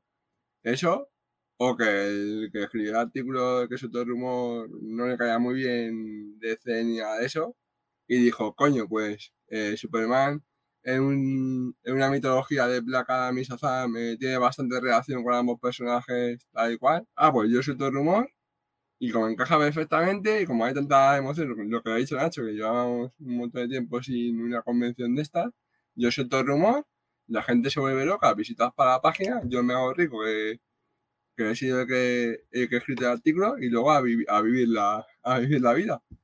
No, sí, ya entiendo que yo no estaba en, en el punto de Nacho y Y dijo, sí, para mí sí que me, me fastidió. O sea, fue una decepción en plan de terminé el panel y fue como, ya, o sea, esperaba algo más. No sé, algo más en general, yo creo, del panel. No solo Kami, sino más. Algo que me. Shazam me gustaban mucho, me faltaba ese punto final de terminar de explotar. Es decir, me subo para las paredes del hype. Yo la verdad es que no me, en cierta manera no me creí el rumor, no lo, no lo veía. Eh, dije, pensé que era una, un vacile. Lo que pasa es que me sorprendió mucho el gran bombo que se le dio en muchos portales, muchos eh, youtubers, mucha gente en streamer que le dio mucha, mucha. Hicieron vídeos eh, hablando sobre, sobre eso, sobre un rumor como, y les encajaba todo perfectamente y todo cuadraba. Y la verdad es que no sé, yo pensé que no, que ni de coña, sobre todo eso, teniendo en cuenta que Cavill le está rodando de Witcher, que parece que está bastante ocupado y que no sé, no, no, me, no me lo llegué a creer. Ahora, sí que me llegué a, te llegué a tener la esperanza de que anunciaran pues una futura película de Superman, ¿por qué no? ¿Vale? Es decir, eh, llegó de, es decir, claro, eh, llega DC, te anuncia dos, dos películas importantes, ¿vale? Sí, pero es que luego, claro, luego llega Marvel y te come toda la tostada sacando un plan de tres años eh, con un montón de películas, unas más interesantes que otras, y series. Te saca un tráiler de, Black Panther Wakanda Forever que es acojonante, ¿vale? Y, se come se come directamente a DC, ¿vale? Es lo triste de todo esto, ¿no? Entonces yo esperaba que DC, ostras, lanzara algo, ¿no? Y eso que eh, Marvel se, se, guarda todo para su propia convención de Disney y tal. Pero yo esperaba que Warner dijera, bueno, pues sí, señores, es una película de, de, Superman en el año 2024, ¿vale? O algo así, o con Cavill o sin Cavill, me da igual. O dirigida por JJ Abrams, o producida y dirigida por quien sea, ¿no? Yo es lo que, lo que esperaba. Que pero que no esperaba que, yo esperaba que se anunciara una peli de Superman. Eso sí que me lo creí, me lo llegué a creer un poco más. El resto no, el resto de lo de Cavill y tal, no sé, a mí ya me parece que no, que Cavill a mí me sorprendería mucho que Cavill volviera a ser Superman en, una peli protagonizada por él y tal, ¿no? Eh, no sé. Creo que no, que el tiempo acabó porque Warner no tuvo interés y no tiene interés en, hacerlo. Yo la verdad que pensaba que el rumor, que era un rumor también que no se iba a cumplir porque ahí el protagonista era, era La Roca. Eh, y vosotros lo habéis dicho mismo, resultaría muy difícil ver a La Roca perdiendo una pelea en el cine. Pues imaginaros presentando su película de protagonista, si anuncian que Cavill va a volver como Superman, es que no se habla de Black, no de Black Adam, nada más que se habla de, de Cavill. Es así por el rumor, y solo se hablaba del, del rumor del regreso de, de Cavill como Superman, por lo que no tenía mucho sentido eh, la estrategia esa de marketing por parte de Warner de anunciar el mismo día que vuelve que vuelve Cavill. Y luego aparte tampoco yo ya no lo espero. La verdad es que eh, creo que, que, está en otra etapa que ya ha pasado, que, que Cavill se quedó en la etapa de Snyder y por mucho que lo quisiesen reiniciar yo creo que ya sería muy difícil. Y yo la verdad es que ya tengo, María más ilusión, yo creo, presentar un Superman nuevo eh, em, con, un nuevo, con un nuevo protagonista, eh, un proyecto nuevo y, y que le metan, que le metan ganas y ilusión que, que volver otra vez a, a, lo mismo. Y mira que Cavill me gustaba como Superman, pero, pero creo que, que su etapa ya ha pasado. En la, en la, misma semana de todo este rumor eh, salió un, una noticia, rumor, que las conversaciones para sustituir a Henry Cavill como Superman se produjeron antes de, del estreno, de, después del estreno justamente de la Liga de la Justicia de 2017. Ahora, ¿qué credibilidad le podemos dar a, esta noticia? Pues no lo sé. El caso es que Henry Cavill nos ha vuelto a poner el traje de Superman. y luego otra cosa, hablando de, Dwayne Johnson, de que evidentemente nadie le iba a eclipsar su panel y después de esa entrada mucho menos, eh, en las entrevistas posteriores al panel, pues eh, le preguntaron por, Superman y por Henry Cavill y él dijo que, que Henry era el Superman de nuestra generación. Entonces eso también empezó la gente, bueno, que Henry sigue siendo nuestro Superman y entonces ya pensaban que, que sí que iba, que, sigue siendo nuestro Superman, hasta que no haya otro, desde luego el último de Superman, y es él, ¿no? Pero eh, ya os lo digo, que eran más nuestras ganas de que fuera, porque yo creo que todo el mundo le gusta el perfil que tiene Henry Cavill como Superman. El, el guion, quizá para la mayoría de los que estamos aquí no le acompaño, pero sí que daba la talla como, como Superman y creemos que está desaprovechado. Entonces, una pena que no, que no estuviera. Lo No que, sé lo que aquí. pasa ¿no? que, que, volviendo un título de Dayline y esto, claro, Dayline lo que hace es eh, saca un rumor, claro, entre la emoción de la gente y también ciertas páginas que ya te ponen en, en plan clickbait, Henry Cavill vuelve, Su- Superman en, el, en la Comic Con y tal, pues claro, se Sí, crea... per- perdona, Pablo, aquello- perdona, te corto un momentito. Que conste que nosotros en la web Mundo de Superman publicamos claramente que era un rumor. Y como tú no, bien no, dices, sí. em, estas cosas que se llevan tanto ahora de youtubers, influencers y todo esto, eh, para cubrir el evento pues, y promocionarlo, perdón, pues afirmaban y ponían en letras mayúsculas que Henry volvía como, como, como Superman. Entonces, pues claro, la decepción fue luego mayúscula. Pero yo entiendo que esta gente pues tiene que comer y tiene que poner esos títulos en el en, el, en la promoción de, su, de sus canales y todo. Mm, Yo es que ya vengo comida de casa. Sigue, Pablo. Sí, pero eh, Mavi, obviamente, claro está, no lo decía por, por Mundo Superman, pero bueno, entiendo que hay gente que te que, que tienen que comer y todo, pero hombre, en principio, no sé, yo también la credibilidad también cuenta en ello, ¿no? También en ese sentido, por mucho clickbait que haya. Y en el tema de Superman, esto, a ver, em, si os dais cuenta, eh, cuando, aunque haya aparecido Superman, digamos, sin cabeza o en sombra, siempre ha sido la, figura de, de Cavill. Es decir, eh, si fuera solo por Warner, no tendrían ni, ni que poner al Superman de Cavill, podría poner otro traje lo que quisiera. Yo creo que lo que hay es tanto tema de. Y con esto no, no quiero echar un cable a Warner, porque Warner es, es muy culpable, pero es una cosa entre Cavill y Warner. Porque Cavill, recordemos que también quiere control del personaje, quiere más dinero, no quiere cameos. Claro, em, entiendo, digamos, que es un rifirrafe entre los dos y que, bueno, y que ahí, y ahí está, pero que esto que, que si será, eh, también, también comento como última cosa, que la, creo que la última persona que podría traer a Cavill a, de vuelta como Superman sería The Rock. Y si The Rock te puede, nadie puede. Pero creo, creo que nos estamos eh, olvidando de la cosa más importante y que Nacho mm, lo mencionó un poquito así de pasada con el tema de la ilustración de Lee, que es que Henry Cavill representa el Superman de una etapa que Warner ha dado por acabada y que creo que es lo principal y que no la quiere volver a ver ni en pintura. Eh, entonces, ¿nos gustará más o menos?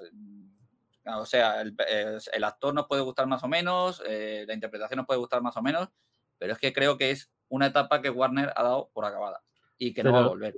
Eh, Pero entonces, también. sí, dime. Sí, José. No, eh, yo quería decir que, a ver, Cavill eh, quiere control del personaje, Cavill quiere más sueldo, que, pero a, a ver, sin que me odie aquí una amplia mayoría de, no aquí, sino en- cuando se vea en directo, ¿no? ¿Quién es Cavill? ¿Con quién ha empatado? ¿Vale? Es decir, es un actor, bueno, normalito, eh, ha hecho un buen Superman, pero sus películas, el éxito no lo ha conseguido. No nos engañemos, la recauda- si la recaudación de Man of Steel hubiera sido mil millones en vez de 600, hubiéramos tenido Man of Steel 2 y no hubiéramos tenido Batman vs. Superman. Si Man of Steel hubiera sido un exitazo, eh, hubiéramos tenido tres o cuatro secuelas, con lo cual yo, a mí que me perdonen, después de y después de Superman, Cavill, sí, The Witcher ha funcionado muy bien, pero sus películas en el cine, eh, busquemos las recaudaciones, por favor, salvo Misión Imposible, que hubiera funcionado con él o sin él.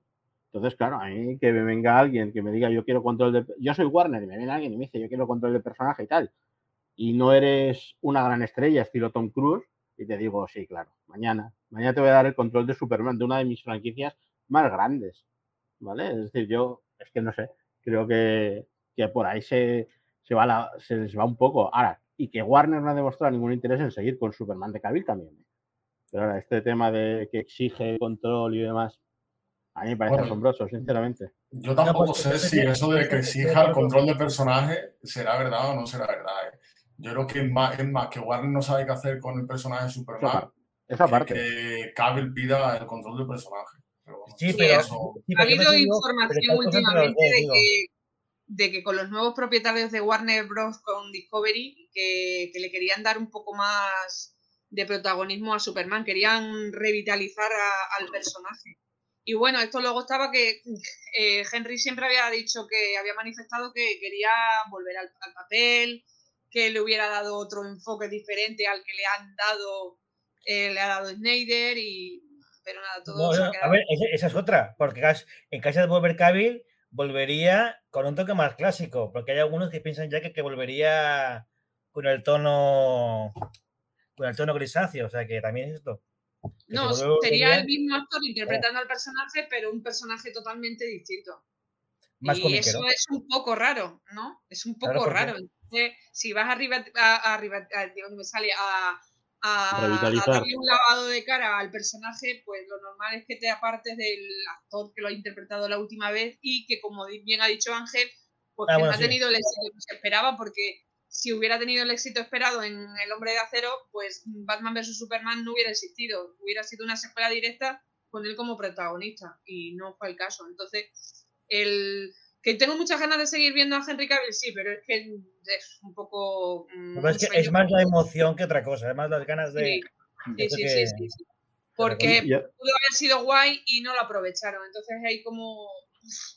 yo pero tenía una, te- yo tenía una teoría muy... se ha, se ha pasado, se ha pasado. Yo, yo tenía una teoría muy loca después de The Flash, y es que el Superman de Cavill se decía que había desaparecido, y yo tenía la teoría de que iban a hacer una peli en, ambientada en, los, en 1940, donde iba a aparecer Henry Cavill como un Superman más, más tradicional y más antiguo, ¿vale? Y que, y que luego Flash al final iría a buscarlo y lo traería a su línea temporal, ¿no? Era mi idea porque se habló de que habría un Superman ambientado en el pasado, eh, y que querían que fuera Cavill, tal, o sea, es- bueno, se han dicho tantas cosas, ¿no? Entonces mi, mi teoría loca era que esa, ¿no? De que Cavill acabaría después del Flashpoint en 1940, 1950 peleando como un Superman en un mundo un poco diferente, ¿no? Pero creo que no. O sea, oficialmente, oficialmente esto, el Superman, digamos, de Cavill sigue siendo canónico. Es decir, eh, le vimos, sí, decapitado en Shazam y le vimos en sombra en, en Pacificador. O sea, ese Superman en sí, el, ese que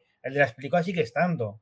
Otra cosa es que no se le vea la cara a Henry Cavill, pero el Superman sigue estando en, la- en- Sí, en- pero ¿qué dijo James Gunn? James Gunn dijo que Warner no sabía qué Superman era. O sea, que él lo puso así en la sombra porque no le dijeron quién era. Y quitó al Batman de Affleck y a Fla no, y a Cyborg. Bueno, por, por lo que sabemos, sobre todo con el personaje de Cyborg, ¿no? Entonces, claro, sí, James Gunn dijo, sí, yo he puesto a Superman, pero no te sé decir cuál es. Es decir, que es Es que un no, es un poco... poco extraño, ¿no? También el hecho de que, joder, Cavill está, o parece, vamos, que según dice, se está muriendo por volver, pero a la vez eh, quiere volver bajo unas condiciones, unas condiciones que te está diciendo que quiere, pues lo que hemos comentado, que tener un tono más amable con la gente, que sea más vistoso, más luminoso, por así decirlo, pero a la vez tampoco dijo que no a volver a los reshoots con Snyder para la versión y tal, o sea, es un poco extraño. Yo creo que al final eh, Cavill eh, está basando todo su este movimiento, toda su idea de querer volver en la máxima de la pela es la pela. O sea, en plan de a mí que me pague el estudio, yo voy a hacer mi trabajo, sé que soy buen actor, me gusta el personaje, voy a hacerlo bien, pero a mí que me pague el, que me pague el estudio y que me que me manden dinerito y no me importa nada más, ya que salga bien la peli y no salga mal, pues ya verá que- si me tiene que de todo, ¿no? Pero al final que yo me enriquezco y punto. Pero es que no, yo- claro, toda yo- esta vorágine de toda esta espiral de un día quiero una cosa, otro día otra, ahora vuelvo, ahora no, ahora quiero volver sobre esto, ahora no, tal. Pero Cavill no se ha mojado nunca. Cuando se hicieron los reshots de Whedon, dijo que le había encantado tener un tono más luminoso. Cuando se habló del, del Snyder Cut, dijo que le parecía maravilloso que se estrenara un Snyder Cut. Es decir, él siempre ha ido a, a favor de estudio. O sea, es un Es un tío que ha. Sí, pero, siempre ha- pero Ángel, en el Snyder Cut, él, él nunca participó. Él nunca. Ya, ya, ya. O sea, No, dijo pero que, me- digo, que le parece muy bien, pero él nunca. Y, y, podía- y podía haber participado perfectamente bien. Pero bueno, luego cuando, cuando Snyder eh, eh, dio a conocer de que el Snyder Cut iba a salir, él estaba allí con él en una videollamada Sí. con el resto de gente. O sea, que más apoyo a Snyder que eso, No, joder. no No te recuerdas que, tiempo antes eh, nos decía que no sabía nada del Snyder Cut y apareció aquella imagen de Snyder diciendo esto no existe, esto no existe y se armó la que se armó.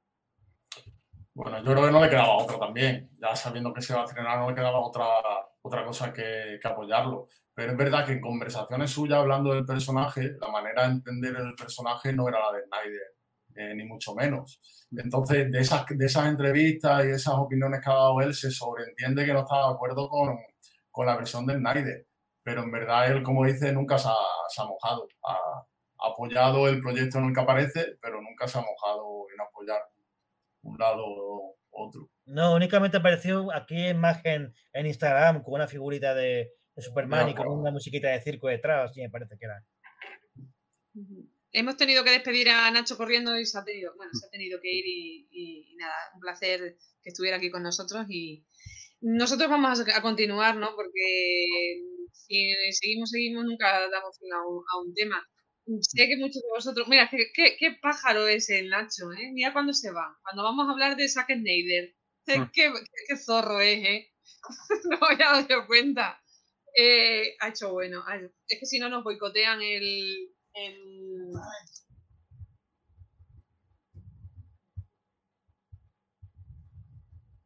Yo puedo hacer de Nacho, pero moderado, ¿eh?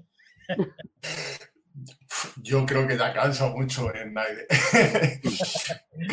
creo que, cada noticia que, sale nueva es pues, más leña yo, creo que también, yo creo que también a él también le gusta también, ¿eh? que sale del sí, Claro, a él le encanta.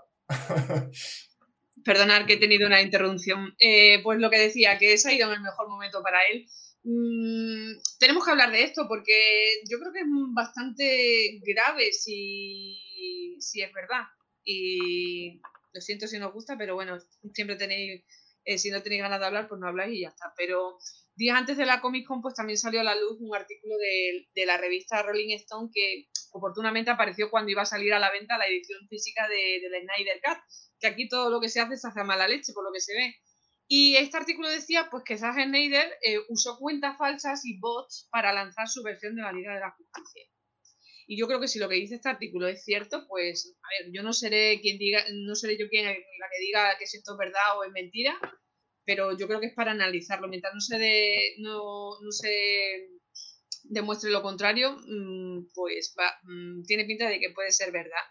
Lo que en principio parecía como un ejemplo de, del triunfo de los fans frente a los tiburones de Hollywood, de la voluntad de, de, unos, de unos seguidores anónimos entregados a una visión de un, de un director, pues podría tener un lado mucho más turbio y, menos romántico de lo que nos hicieron, nos hicieron creer. Según los datos de este estudio que ha hecho Rolling Stone, pues más del 13% de las cuentas que promovieron estas campañas pues son falsas o lanzadas desde cuentas bots, por lo que una gran parte del éxito pues fue impulsado y respaldado por perfiles no, no reales. Aparte de que hubo amenazas también por redes sociales, ya no solo a los usuarios de las redes sociales que no apoyaban tanto el Snyder Cut, sino también a, personas que estaban metidos dentro de, la producción y postproducción de, de, la película. Entonces yo creo que esto es una cosa bastante, bastante seria y que yo no sé si lo vimos venir o mm, ya a todo pasado a decir, si es que yo creo que sí que tenía, tenía razón, o sea, yo mm, soy partidario de que esto es verdad o esto es mentira, no sé, darme vuestra opinión al respecto. A ver, mm, si me dejáis empiezo yo. Mm, el problema del tema Snyder es que la defensa de las personas que siguen y apoyan a Snyder es el y tú más. Eh, es el único problema. Es que, claro, es que Zack Snyder ha utilizado el 13% de. O sea, los que apoyaban era, el 13% eran vos. Sí, pero es que otros también lo hacen. Es que Zack Snyder o las personas que lo apoyan han amenazado. Sí, pero es que otros también lo hacen es que no es eso. Si es un delito, es un delito. Eh, José, eh, hablas del 13% que te he mencionado, pero y, lo que tú dices del tú más y del tú más, que sí, que todas las cuentas tienen bots y todas cosas y todo este tipo de cosas, pero es que por lo que he visto en el estudio este que han hecho, eh, el, oscila entre el 3 y el 5% de bots. Y es que estamos hablando del 13%. Sí, sí, pero si, el problema no es el, el número, si el problema es que se contrate o se haga una campaña basada en esta gente para eh, amenazar, eh, intimidar, eh, usurpar personalidades, como lo quieras llamar. Es un delito, te guste o no te guste. Y es un delito que, mm, estoy hablando, me salgo del tema de películas, es un delito que en, muchos casos, en muchos casos ha costado vidas. acosar a una persona a través de redes sociales sabemos el peligro que tiene. Acosar a un, ya sean ejecutivos, sean actores, sean... Eh, lo comentábamos el otro día en el grupo y bueno, eh, al final pues ya uno se tiene que cansar de debatir o discutir porque es el y tú más, como digo. Pero mm, seguramente eh, Aitor también lo conoce. Yo, por ejemplo, conozco el caso de dos luchadores de, de wrestling, que por una luchadora japonesa y un luchador, que por, causa, por culpa de acosos en redes sociales acabaron suicidándose. Eh, fueran, fueran bots, fueran personas físicas o fueran quien fuera. Es decir, promover una campaña de este tipo, si está bien que apoyes una película, si a mí me parece bien, lo que pasa que no es lo mismo que la apoyen 40.000 personas a que la apoyen 2.300.000, de las cuales eh, 1.200.000 pues son falsos. Eh, vale, mm, utiliza todas tus armas, pero utilízalas legalmente.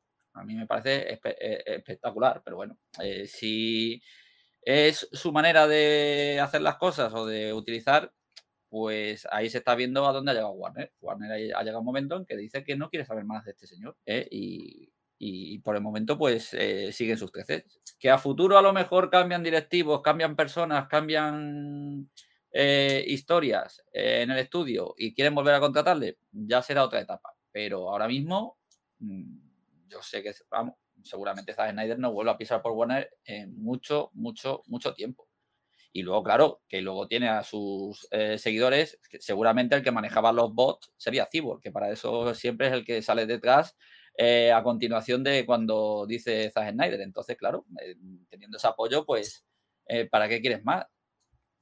Además, es que a mí lo que más lamentable me parece todo esto, pues sea, ya no es el usarlos, pues, lo puedes usar o no lo puedes usar, ya cae en la conciencia de cada uno, sino el que si llega a ser verdad, el, paso previo, ¿sabes? El ponerte a pensar en plan de, uy, que me tengo este resquicio, eh, puedo usar esto para ayudarme para promocionarme, puedo usar esto, puedo saltarme las leyes a mi antojo eh, para promocionar una cosa que es una, o sea, no deja de ser una película, no es que estés promocionando, yo qué sé, la cura del cáncer o algo, exacto. Justo al final dices, vas por el dinero dices, para enriquecerte a ti mismo.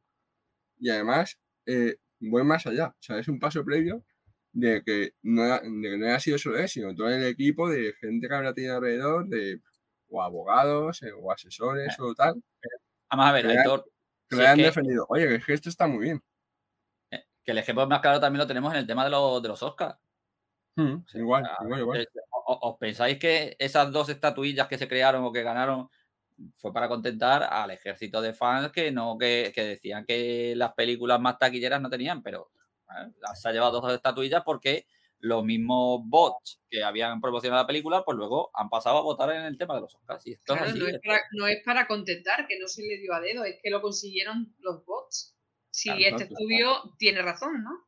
Porque mira que ha habido películas mm, buenas a lo largo de los años y, que la mejor escena de la historia del cine sea la de la de Flash entrando en la fuerza veloz, que, es una buena escena, no, no le voy a quitar mérito, pero que competía con otras que, que ojitos, ¿sabes? Entonces, esto ya crea, tiene más sentido, ¿no? Yo no claro, que, claro, que no sé. Es verdad mentira. Sí. Pero Hombre, tampoco, tampoco tenía mucho sentido que eh, tres películas, bueno, que voy a poner Batman como Superman y la Justice League, que tenían que haber sido las películas de las más taquilleras de la historia, porque estás tratando con los personajes de cómics más famosos que existen, eh, hayan sacado los resultados que han sacado en taquilla. Eh, eso ya te da de pensar de que no puede haber una legión tan grande de, de fan porque no lo hubo en taquilla, y eso es lo que manda en verdad la taquilla pues, entonces no tenía lógica todo el movimiento, yo no le veía sentido, la verdad. Y, luego también si pensáis eso para un director, eh, que te dan esos personajes, que vienes con un, con un bagaje, ya detrás, de eh, que te decían que había hecho Watman, que era el, director que mejor veía que podía adaptar los personajes al cine, eh, y hace esas películas que para mucha gente fueron un fracaso y en general para la taquilla, porque se demostró también. Eh, eso en el orgullo del director tiene que pesar mucho. Y más luego lo que pasó con, su hija, con todo el rollo con, de Warner, yo creo que es más una cuestión de orgullo que monetaria. Y por orgullo se pueden hacer muchas locuras y, muchas y, muchas barbaridades. José, José es, orgullo y es, eh, es egocentrismo. Que Snyder es un tío que no lo vamos a negar, tiene el ego más grande del, del planeta Tierra, ¿vale? Y, y, a mí hay una. A ver, que se, se, se, usen bots, se usan en tantas cosas, en la política, se usa en, las redes sociales, estamos infectados de, de, bots, ¿no? Entonces, bueno, me parece que si, bueno, quieres usar un bot para ganar el Oscar a la mejor escena de no sé qué, pues oye, felicidades, ¿vale? Pero si usas un bot para insultar, para acosar a directivos de Warner, para boicotear proyectos de Warner, porque está eh, King Kong contra Godzilla o Godzilla contra King Kong, como se llamara, eh, se le hizo boicot, se le hizo boicot a Batman, se le ha hecho boicot a cualquier proyecto que fuera de Warner por el simple, por el simple hecho de no sacar eh, el Snyder Cut. Y cuando lo sacó, pues por no promocionarlo y luego por no sacarlo en formato físico. ¿vale? Es decir, que todo es un poco un, no sé, me parece lamentable en este sentido.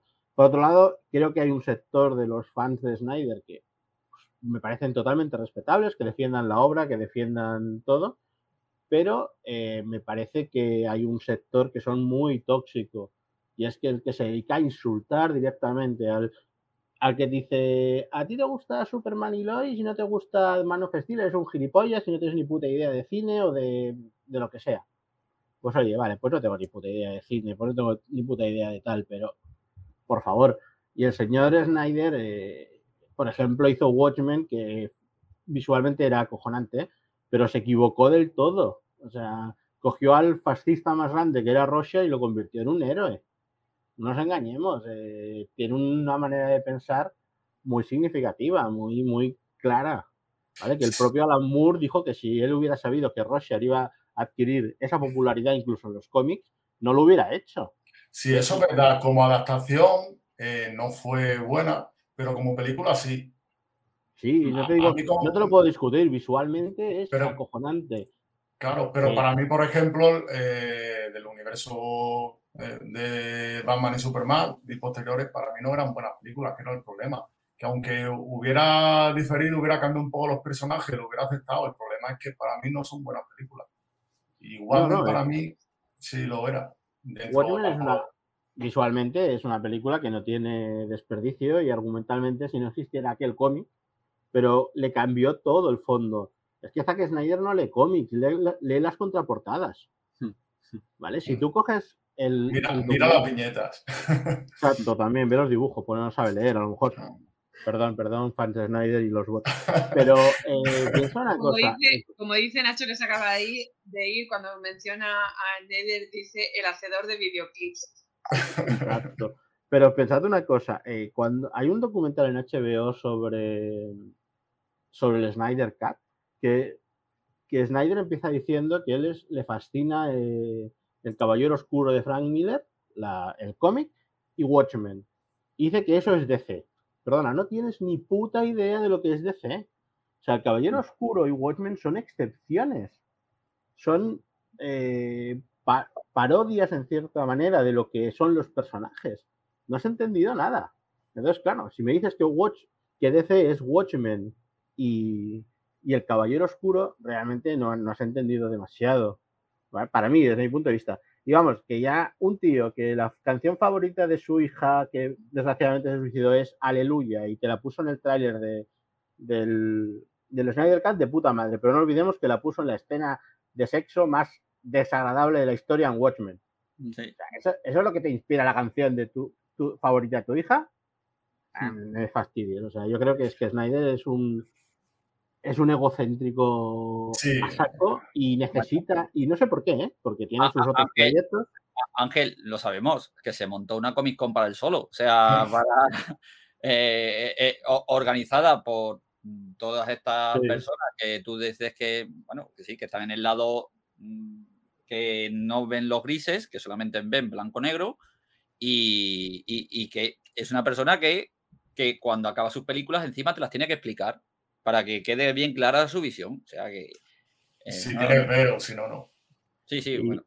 Y repito, ¿eh? que hay un, que me parece que hay una parte muy fan de Snyder que son muy sensatos y, oye, a mí la Liga de la Justicia de Snyder, aunque no coincido con el, con cómo presenta a los personajes, o sea, con la visión que tiene de los personajes no coincido, pero la película me parece acojonante. O sea, y me parece la épica más pura, ¿vale? Y la visión más de dioses que hay. Pero eh, que luego, eh, pues eso, que hay una serie de gente que defiende estas cosas y me parece muy bien, pero hay otra gente que no defiende, que es que ataca a los demás, ¿vale? Y atacar a los demás es un poco... Solo... Bueno, sí. Bueno, no, sí, eh, yo, por ejemplo... no, sé si lo vas a, no sé si lo vas a decir tú, pero bueno, que solamente con el mensaje que puso Snyder después de, lo, mm, de este artículo para defenderse, es un mensaje que da bastante miedo.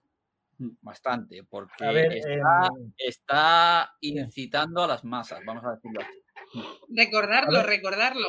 Que se, sepa lo que dijo.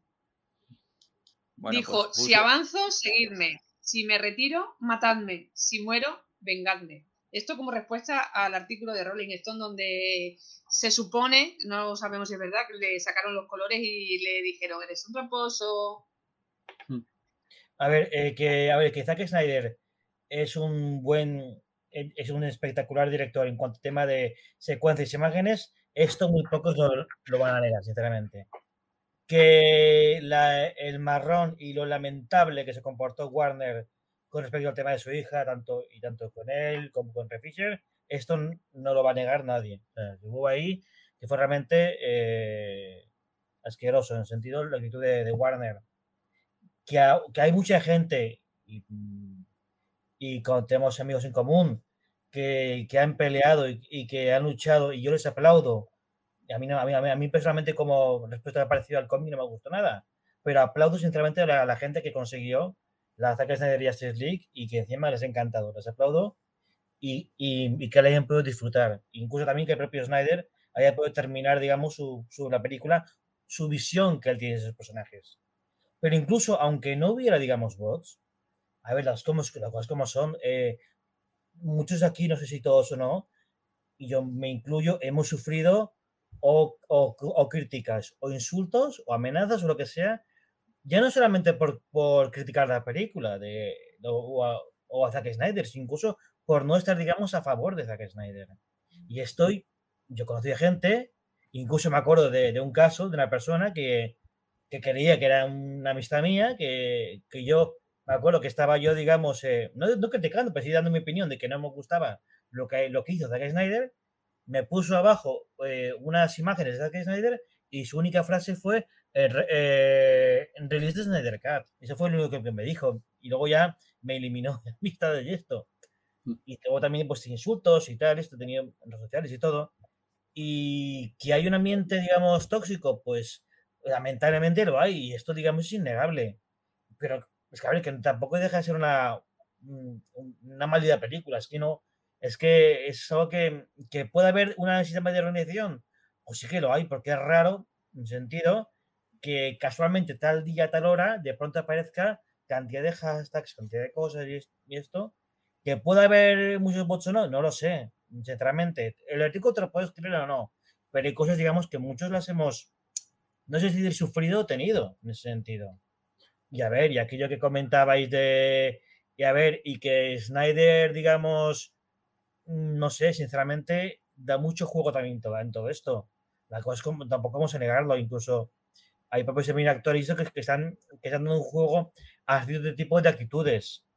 O sea, por ejemplo, yo, o sea, por ejemplo, cuando se sacaron aquella imagen de Wonder Woman con unas con tres cabezas cortadas y esto, no sé qué. Y pusieron unas cabezas de Hamada, de Geoff Jones y de Josh Whedon. Bueno, no sé, no, no, sé, unas cabezas directivos de Warner eran, ¿no? Me acuerdo que había, mm, que había no sé si bots o, o individuos que enviaron esas imágenes a familiares de, de, de, los, de los directivos de Warner.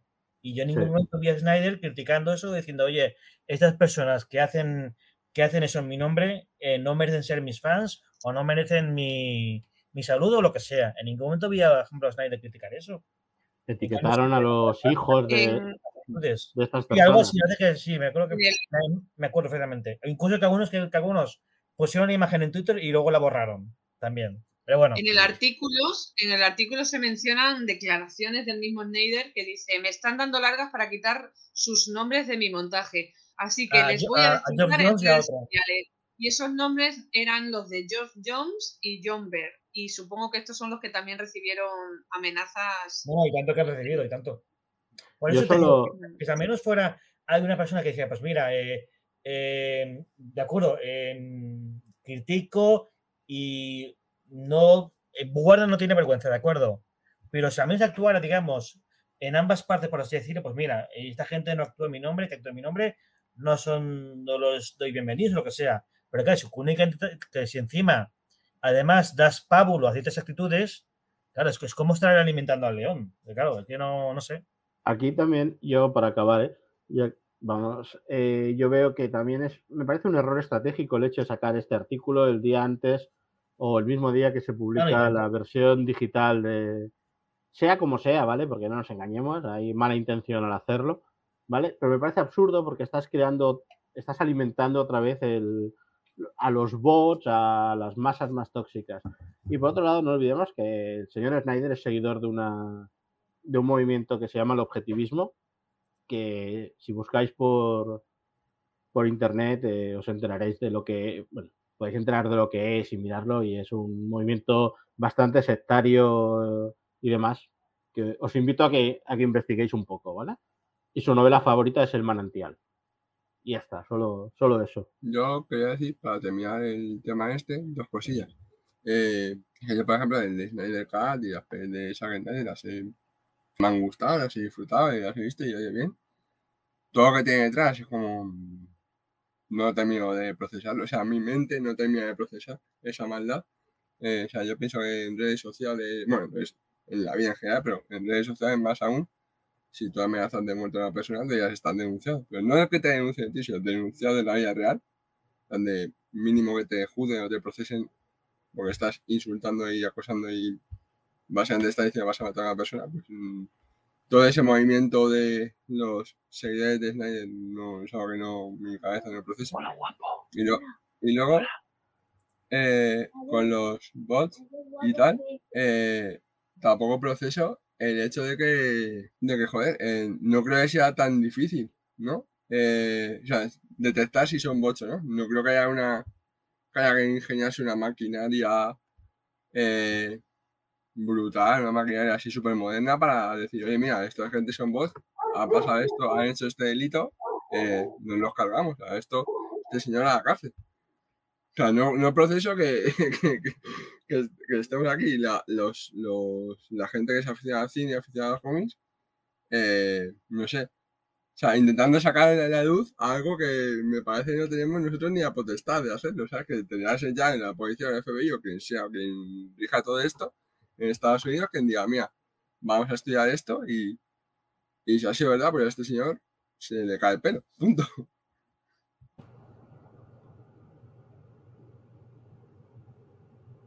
Eh, bueno, pues yo creo que ha quedado bastante claro mm, un poquito lo que opinamos al respecto y esperemos que sea mentira, oye, porque es algo bastante desagradable que eh, está relacionado con los superhéroes que tanto amamos y que tanto nos gustan. Entonces queda bastante feo. Vamos a ir cerrando el podcast, no sin antes de hablar un poco del final de temporada, de la segunda, del final de temporada de, de Lois, de Superman y, y Lois. Nos queda un poquito atrás en el tiempo porque terminó el 28 de junio o por ahí, no sé exactamente, pero como no nos hemos juntado, pues Bueno, Mavi, lo vamos a eh, terminar- eh, Mavi, con tantos parones no sabemos si nos queda atrás en el tiempo, adelante, en el medio. Sí, sí, sí. Pues nada, vamos a, por no terminar con algo tan desagradable como lo que se dice en este artículo y todo eso, pues vamos a hablar de algo un poquito más agradable que, que la serie de Superman y Lois y que terminó, pues, como bien he dicho, a finales de junio. Y como no lo hemos comentado, pues vamos a, echar un ratillo hablando de este y ya nos despedimos del podcast. Eh, recapitulo así un poquito de cómo iba la historia, porque al principio de temporada pues Superman estaba afectado por, por unos inexplicables dolores de cabeza y estaban relacionados pues, con una criatura que, aparecieron, que apareció en, la, en las minas. Todo parecía, todo parecía indicar que iba a ser Doomsday, pero nos dieron ahí un giro de guion y, y, resulta que era, que era bizarro y me nos metieron por ahí el mundo bizarro o el mundo inverso lo que parecía que era el villano de la temporada, pues luego no resultó serlo, sino que apareció un personaje que es Ali Alston, que era una especie de líder de una secta en la que estaba metida Lucy Lane, la hermana de Lois. Y mm, a lo largo de la temporada pues nos enteramos de, este mundo inverso, que fue bastante interesante. Eh, las intenciones de Ali, que era fusionar esa realidad del mundo inverso pues, con, la, con la Tierra y, puso en jaque a, Superman que hasta el último capítulo pues lo teníamos ahí que estaba con el agua al cuello y nada, me gustaría un poco saber qué os pareció el final de temporada, si mm, por ejemplo, eh, si teníamos que poner algún pero de la primera temporada fue como mmm, resolvieron todas las tramas en el último capítulo, que fue todo súper rápido y nos quedamos diciendo, joder, el buen nivel que ha tenido la serie. ¿Esta temporada os ha parecido algo así o ha mejorado en cuanto a la resolución de tramas? Bueno, pues empiezo yo, ya que veo que nadie, nadie se anima. No, yo creo que mm, a mí lo que me está pareciendo que esta serie te da lo que, te, lo que prometió en un principio. Es decir, los directores, productores dijeron que iban a buscar mm, villanos no tan comunes de Superman y darles un poquito la vuelta, que es lo que están haciendo. Tanto hicieron en la, en la primera temporada mezclando a Morgan Edge con un cristoniano y demás. Ahora te han metido ahí un falso Doomsday para meterte a Bizarro y un parásito que ya hemos visto en cómics de Tierra 2, si no recuerdo, o sea que bastante rebuscado. Y además que es una serie que está muy bien realizada y que te va desarrollando los personajes como, como deben ser. Eh, eh, en cada capítulo vamos viendo la evolución de, de, lo mismo, ¿no? Este año se han centrado un poquito menos en, en Jordan, aunque también ha ido desarrollando sus poderes ya hasta casi ser un Superboy. Y bueno, eh, tenemos ahí a, ese Jonathan que mezclado con el Jonathan Bizarro, pues era bastante chulo. Eh, hemos visto algo más de la segunda hija Cousin, eh, que está bastante aceptable. Ya por lo menos le han dado cuatro frases. En la temporada que viene a lo mejor le dan un capítulo entero para ella. Vamos a ver qué va pasando. Y, nada. Mm. perdona, va a haber un capítulo flashback sobre los días perdidos, años perdidos de, Sophie Cousin. De Sophie y, nada, esperar la tercera, que, parece ser que los productores quieren desarrollar un poquito más al clar periodístico. Y lo que sí espero que la tercera no tenga tantos parones como esta segunda, porque lo que sí me ha roto de esta segunda ha sido los parones. Tanta. quedarte ahí tanto tiempo entre un capítulo y otro, separaciones y demás, es la única pega que le veo. Por lo demás, la serie me parece, bueno, en la que ha conseguido sobrevivir, vamos a decirlo así, decentemente de la Roverse. Entonces, por algo será. Aparte de Flash, que es alargar eh, la agonía, porque lo de Flash es una agonía ya tremenda. Yo no sé cuánto va a durar. espero que, no la aguanten hasta la película, a ver si tienen que meter a, Flash de la serie como el Flash de la película. yo decir que como no tengo ni puñetera idea de cine y tal, pues me encanta Superman y Lois, ¿vale? Para, Seguro que muchos piensan eso, ¿no? a mí me parece una serie muy entretenida, muy divertida, con un tono muy, muy acertado y creo que debería, no sé, me parece que esta segunda temporada el gran enemigo, más allá de Bizarro, Doomsday o quien sea, ha sido los parones. Ha sido terrible, o sea, el seguimiento ha sido terrible y entiendo que mucha gente se puede haber desenganchado de la serie, sobre todo porque hubo un momento que paró, volvió dos capítulos, volvió a parar, se dijo que el último capítulo se iba a emitir uno doble, luego desapareció esa idea y se emitió en dos semanas. Eh, no sé, creo que se ha jugado muy bien con los personajes, el mundo bizarro.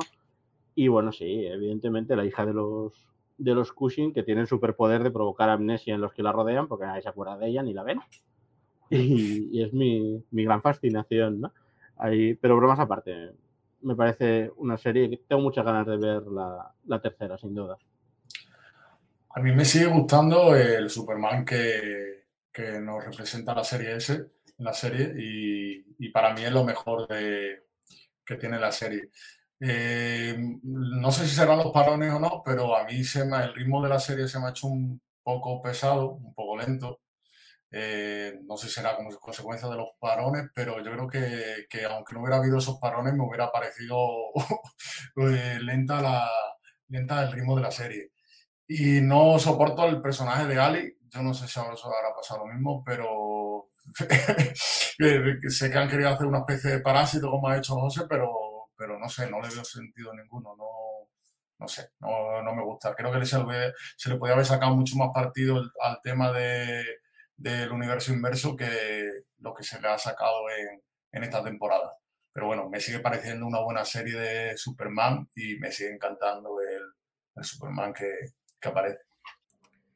Y bueno, pues eh, yo para terminar, bueno, eh, para terminar esto, eh, ya, por lo que sé, los parones de la serie han sido porque eh, Tal Hawkins también estaba rodando la película de Teen Wolf, así me parece. Por eso sí, por eso eh, escucho yo que esos son un poco los, los que da la serie. Eh, respecto a la serie en sí, a mí, sinceramente, es una serie que, aunque es cierto que no es perfecta, bueno, no es perfecta, digamos, en cuanto a, actores, por así decirlo, ¿no? Pero en cuanto a, a guion esto. Pablo, Pablo, para que no pierdas el hilo, eh, que esté rodando Tyler Holly la, la, película de Teen Wolf me parece una excusa muy pobre porque Superman y Lois, la segunda temporada, estaba rodada entera. Ah, bueno, eso sí ya no lo sé.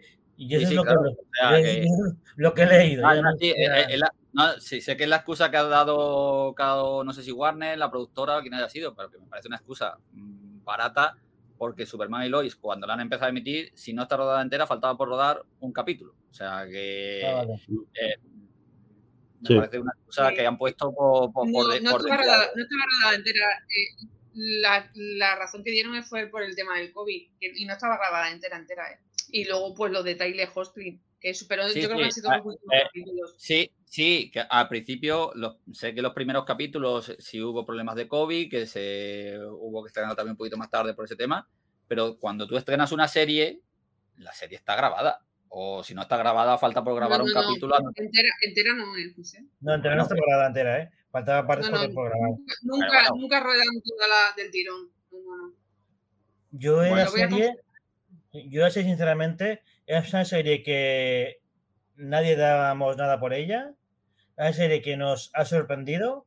Ha dado giros de guion cuando pensamos que era un villano, un personaje, luego ha sido otro totalmente. Nos está dando un Superman y encima un Superman moderno que ya podrían tomar nota en el cine también. Porque dices, oye, es que no sabes qué hacer con Superman. Oye, pues mira, ahí tienes Superman y Lois para saber qué, qué hacer con Superman. Y además que, que sigue estando un poco, digamos, en la... que aunque no tenemos en el cine, pero tenemos un Superman, eh, digo, a mí, sinceramente, yo siempre digo que prefiero mmm, yo muchísimo más a Brandon Roth y no, bueno, hablar de Henry Cavill, ¿no? Pero vez Hawkling, con el tema de Superman personalidad o guion, como queréis llamarlo, es soberbio, sinceramente es soberbio. Con lo que por mí que sigan y que si siguen, que sigan con este con este buen, con este buen ritmo. Y quien critique a este Superman eh, o no tiene ni idea de Superman o es que está obcecado con un, con un actor. Porque sinceramente, te puede, te puede, o sea, siento que mejor físicamente no da el, el pego como Superman como pensamos, ¿no? pero es que en el nivel de guion, nivel de esto es que Superman puro y duro. Bueno, que bueno, bueno, esto es mi. Y me pareció la temporada muy buena, quizá un poco larga. Y luego el tema del mundo bizarro muy bien llevado, porque podría haberlo llevado únicamente por un Superman bizarro y ya está. Pero la vuelta a turca con el mundo bizarro y tal, sinceramente, muy bien, la verdad. sé que contento con la serie. Una, una cosa, eh, no sé, es que he tenido que desconectar un momento y no sé si habéis hablado de, del tema de cómo la han sacado de la Roverso. No, no lo hemos comentado, hay... lo voy a comentar, así que puedes continuar. Ah, a mí me ha parecido una chapuza un poco importante, ¿vale? Porque decir de golpe, sacar al general Lane, decir que él ha visto otras tierras y que en esta tierra solo tienen a Superman, que es el mejor, ostras, me pareció muy precipitado, muy forzado, sobre todo cuando Diggle había aparecido en la primera temporada haciendo referencia a Oliver, eh, Sí. con lo cual eh, yo creo que es que han querido seguir su tono, eh, los guionistas, directores, productores han seguido una línea independiente de la Arrowverso. Entre otras cosas, yo estoy seguro que por temas de COVID y demás, que no se podían mezclar rodajes, porque de hecho, una de las intenciones era hacer un crossover con Batgirl durante la. Batwoman, perdón, durante la primera temporada. Con lo cual, yo creo que esto ha sido como un. El Arrowverso directamente es verdad, se está muriendo. Solo queda la, la agonía de Flash que decía José. Y eso que la Flash, la última temporada ha sido mejor que las Sí. tres o cuatro anteriores. Sí, sí. Pero aún así, no sé, me pareció Bueno, muy. eh, Ángel, nos queda Stargirl, que no sabemos si está dentro Sí. de la Arrowverso o no está dentro de la En Arrowverso. bueno, en teoría está en la Tierra 2, según acabaron las Tierras Infinitas. Pero yo lo que he leído que me da mucho miedo es un rumor que dice que Superman va a estar en un universo donde van a convivir con el Gotham Knights de esta nueva serie de Batman sin Batman que tiene una pinta espantosa y con un Justice You con John Diggle educando a cinco superhéroes jóvenes y que van a ser ese universo nuevo junto y a mí esto la verdad es que me ha dado me dio cierto escalofrío Pánico. leerlo, ¿no? Pánico, sí, pánico, porque al final ya Superman ya tiene a los Cushing eh, molestando por ahí, rellenando tal, como para que encima empecemos a rellenar con más cosas que no tienen demasiado sentido, ¿no? Entonces, por un lado me pareció muy, es eso, me pareció muy chapuza cómo lo han sacado del, del Arrowverso, porque bueno, es verdad, es verdad que el Arrowverso casi no existe ya, ¿no? Pero eh, no sé, me pareció muy precipitado y muy poco, muy poco explicado para lo que se debería haber, se debería haber hecho. Pues mm, me, ac- me acaba de venir así un flashazo con lo que has dicho del Justice You, que em, veremos a ver si, si Jonathan o John no acaban Sí, a lo mejor Es que- lo habéis mencionado una vez en el podcast. Sí. Eh, No a- sé quién, a- no sé si ha sido Ángel, pero sí que lo habéis mencionado. eh, haciendo algún cameo por allí o... Jonathan no tiene poderes todavía, pero Jordan. Pe- pero a lo mejor si en algún momento el actor no quiere seguir, como puede pasar en muchas series, que no quiere seguir o tiene que, tener más protagonismo y demás, es darle poderes y mandarle a la otra serie. O sea que eso... eh, Junto a, junto a la hija de Henry Irons, ¿no? Que también es una, sí, sí, claro, Natasha. un prodigio. Y, con Sophie. Y con. Sophie Cousin. Yo creo que tiene superpoderes, ¿no? Lo que pasa es que Pues no mira, eh, eh, ya tenemos tres de los cinco personajes jóvenes. Nos faltan dos. Pero Eh, bueno, ya, por- si no tenéis nada que mencionar, voy a, voy a decir una cosilla sobre lo que podemos ver la temporada que viene, que no es que sepamos mucho, pero sí que es verdad que se mencionó a Intergang y a Bruno Maheim, que llegó Diggle al final y le dijo a Steel, que, a, Steel, a, a John Henry Iron, que ot- otro Diggle, ¿eh? Era otro. Porque era el Sí. Diggle de otra tierra que tenía el mismo look que el Diggle de la serie de Flash de la semana anterior. qué casualidad. Sí, los, los dobles en universos llevan el- tienen el mismo corte de pelo. Sí, Y además, y además nueva fortaleza en el, en el océano. en el océano. Curioso. Pues es lo único que sabemos de la temporada que viene, pero mm, bueno, Intergang y Bruno Maheim, pero ya sabemos el giro que Sí, le dan siempre a todos los personajes, o sea, parece una cosa y luego puede ser otra. Sí, realmente, a ver, a- a ver con qué nos sorprenden. Y el enfoque si le arreglan, si y el enfoque periodístico. Y Clark Perdón. como periodista, que ya está bien, ¿no? Y Si- bueno, una si le que- arreglaran un si le arreglaran un pelín el uniforme a, a Sí. Tyler tampoco estaría mal, ¿eh? Porque creo que, creo que el uniforme es bastante es lo peor que tiene este Superman desde mi punto de vista, ¿eh? Es un poco cutrillo. Se supone que lo mejoraron para esta segunda temporada y, y creemos que han dado un paso hacia atrás, pero Sí. pero bueno. Que nada, una entrevista que le hicieron a Elizabeth Tulloch en una convención hace poco dijo que lo único que dijo que el villano de la segunda temporada iba a ser muy guay. No dijo nada, pero, pero bueno. ¿Quién, perdón? Que Elizabeth Tulloch que le preguntaron Sí. por la tercera temporada y ella dijo que el villano iba a ser muy guay. Es lo único que dijo. Very cool. Para los que nos escuchen desde tierras sudamericanas. Intergang tenía algo que ver con Darkseid también, ¿verdad? Y el cuarto mundo en algún momento, una relación, no sé. Podría Sí, ser una opción Intergang aparecerá en Black Adam también. también. Pues nada, chicos, yo creo que, que hasta aquí podemos. Aquí, hasta aquí podemos poner el punto final. Nos queda alguna cosilla, pero si no, nos iríamos y nos iríamos. Por ejemplo, es que hace poco, se ha- hace, poco, hace dos días se, se, han anunciado los planes por el 30 aniversario del pedazo de cómic de la muerte de Superman, que es un hito en la historia de, del hombre de acero. Eh, ya ha salido todo el especial que hay y la verdad es que tiene muy, muy, muy buena pinta, pero mm, podemos hablar de ello más tranquilamente el próximo podcast. Esperemos que no tardemos tanto en, en reunirnos, pero bueno, es que el verano y nuestras vidas y nuestros trabajos es así, nosotros no vivimos de esto, entonces nos lo tomamos un poquito más, más con calma. Por mi parte, solo me cabe decir que ha sido un placer compartir un ratillo con, con todos vosotros, así que me voy despidiendo. Eh, a quien tengo por aquí, a, a José, José de Badajoz. Es que como ha ido José, José de Badajoz, que te tengo a mi derecha aquí en, en la pantalla, así que ha sido un placer. Eh, has venido corriendo y corriendo de tu... Sí, he llegado, he llegado muy, muy tarde hoy, sí. Pero bueno, un placer como Pero siempre. nada, Pasar un un placer y pues nada, luego te luego te paso la nómina por aquí de tu intervención. Eh, seguimos a, a su derecha Ángel, otro gustazo, otro ratillo aquí echarlo contigo. Muy encantado. Ah, Un placer, como siempre. Que ya nos contarás en el próximo podcast algunas Espe- cosillas así tuyas personales, ¿no? Eh, espero que sí. Espero que ¿Sí? todo ya esté bastante más. esté más encaminado del todo. Vale, pues nada, eh, prometemos que va a haber anuncios muy guays por parte de este señor. Un placer, Ángel. Igualmente. Pablo, un placer también con- estar contigo. Pues muchísimas gracias otra vez más por la invitación. Ha sido encantado. Y pues nada, esperamos que para la, si me seguís que consiguiendo que colabore, ahí, a la siguiente estaré también. Pues nada, muchas gracias de verdad y, y cuidaros todos. Que ya vaya muy bien. Hasta otra. Aitor, es que cuando nos juntamos la liamos. Sí, sí, sí. Eh, por eso yo aquí eh, lanzando mi, mi afición por Batman, yo prefiero a veces mantenerme en la sombra, porque cada vez que vengo por aquí esto se acaba eh, estallando. Sí, sí. Nada, encantado de haber vuelto y a ver si para la próxima no tardo 80.500 años en, en volver a estar por ahí con No, vosotros. pero no te preocupes porque también hemos tardado nosotros en volver. Sí, sí, nada, bueno- mandaros bueno un, hacer un abrazo grande desde Madrid a todos, todas, todes, todos, todis, todos. y que os vaya todo bien. Un beso, hasta luego. José, cerramos el chiringuito.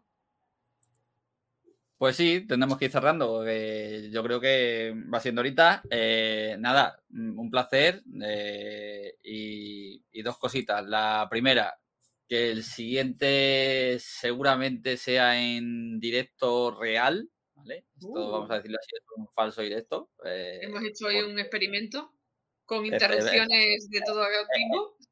Pero bueno, e- es, la primera vez que emitimos o que lo grabamos así, vamos a decirlo, aunque no estemos saliendo directamente en este momento al aire, pero Hemos, grabarlo. hemos tenido en la, directo la- la- la intervención estelar de Ma Kent, de Mamá Kent, Marta Kent, de Sí. Cristo el super perro y de, y de John Kent, ¿no? También había un niño por ahí. Sí, y, y del gato de, de Nacho que también andaba por la que espalda. se le veía la Ta- cola ta- de- ta- También lo he visto por ahí, sí. Eh, sí, y lo segundo, pues nada, aunque seguramente no nos escuche, no nos lea, no nos oiga, nada de esto, pero yo sí quiero aprovechar eh, Sí. para mandar un fuerte saludo y un fuerte abrazo a, un, a uno un de los mejores dibujantes que hay en España, y que ha sido dibujante de Superman. Que, que, bueno, que está pasando por un problemilla de salud, eh, que es Carlos Pacheco, que nos ha dado dos, dos entrevistas a nuestra web eh, amablemente, una vez para el podcast y otra por escrito. Y que nada, que, que no sea nada, que mucha fuerza, que todo vaya bien y, y que para adelante igual. adelante. Le mandamos un fuerte abrazo desde aquí. Y nada, me despido ya de todos vosotros. Espero que hayáis pasado un rato entretenido eh, y os emplazo para la próxima, que espero y deseo que no sea tan tarde. De todas maneras, esperarnos porque siempre volvemos. Un fuerte abrazo y cuidaros. Chao.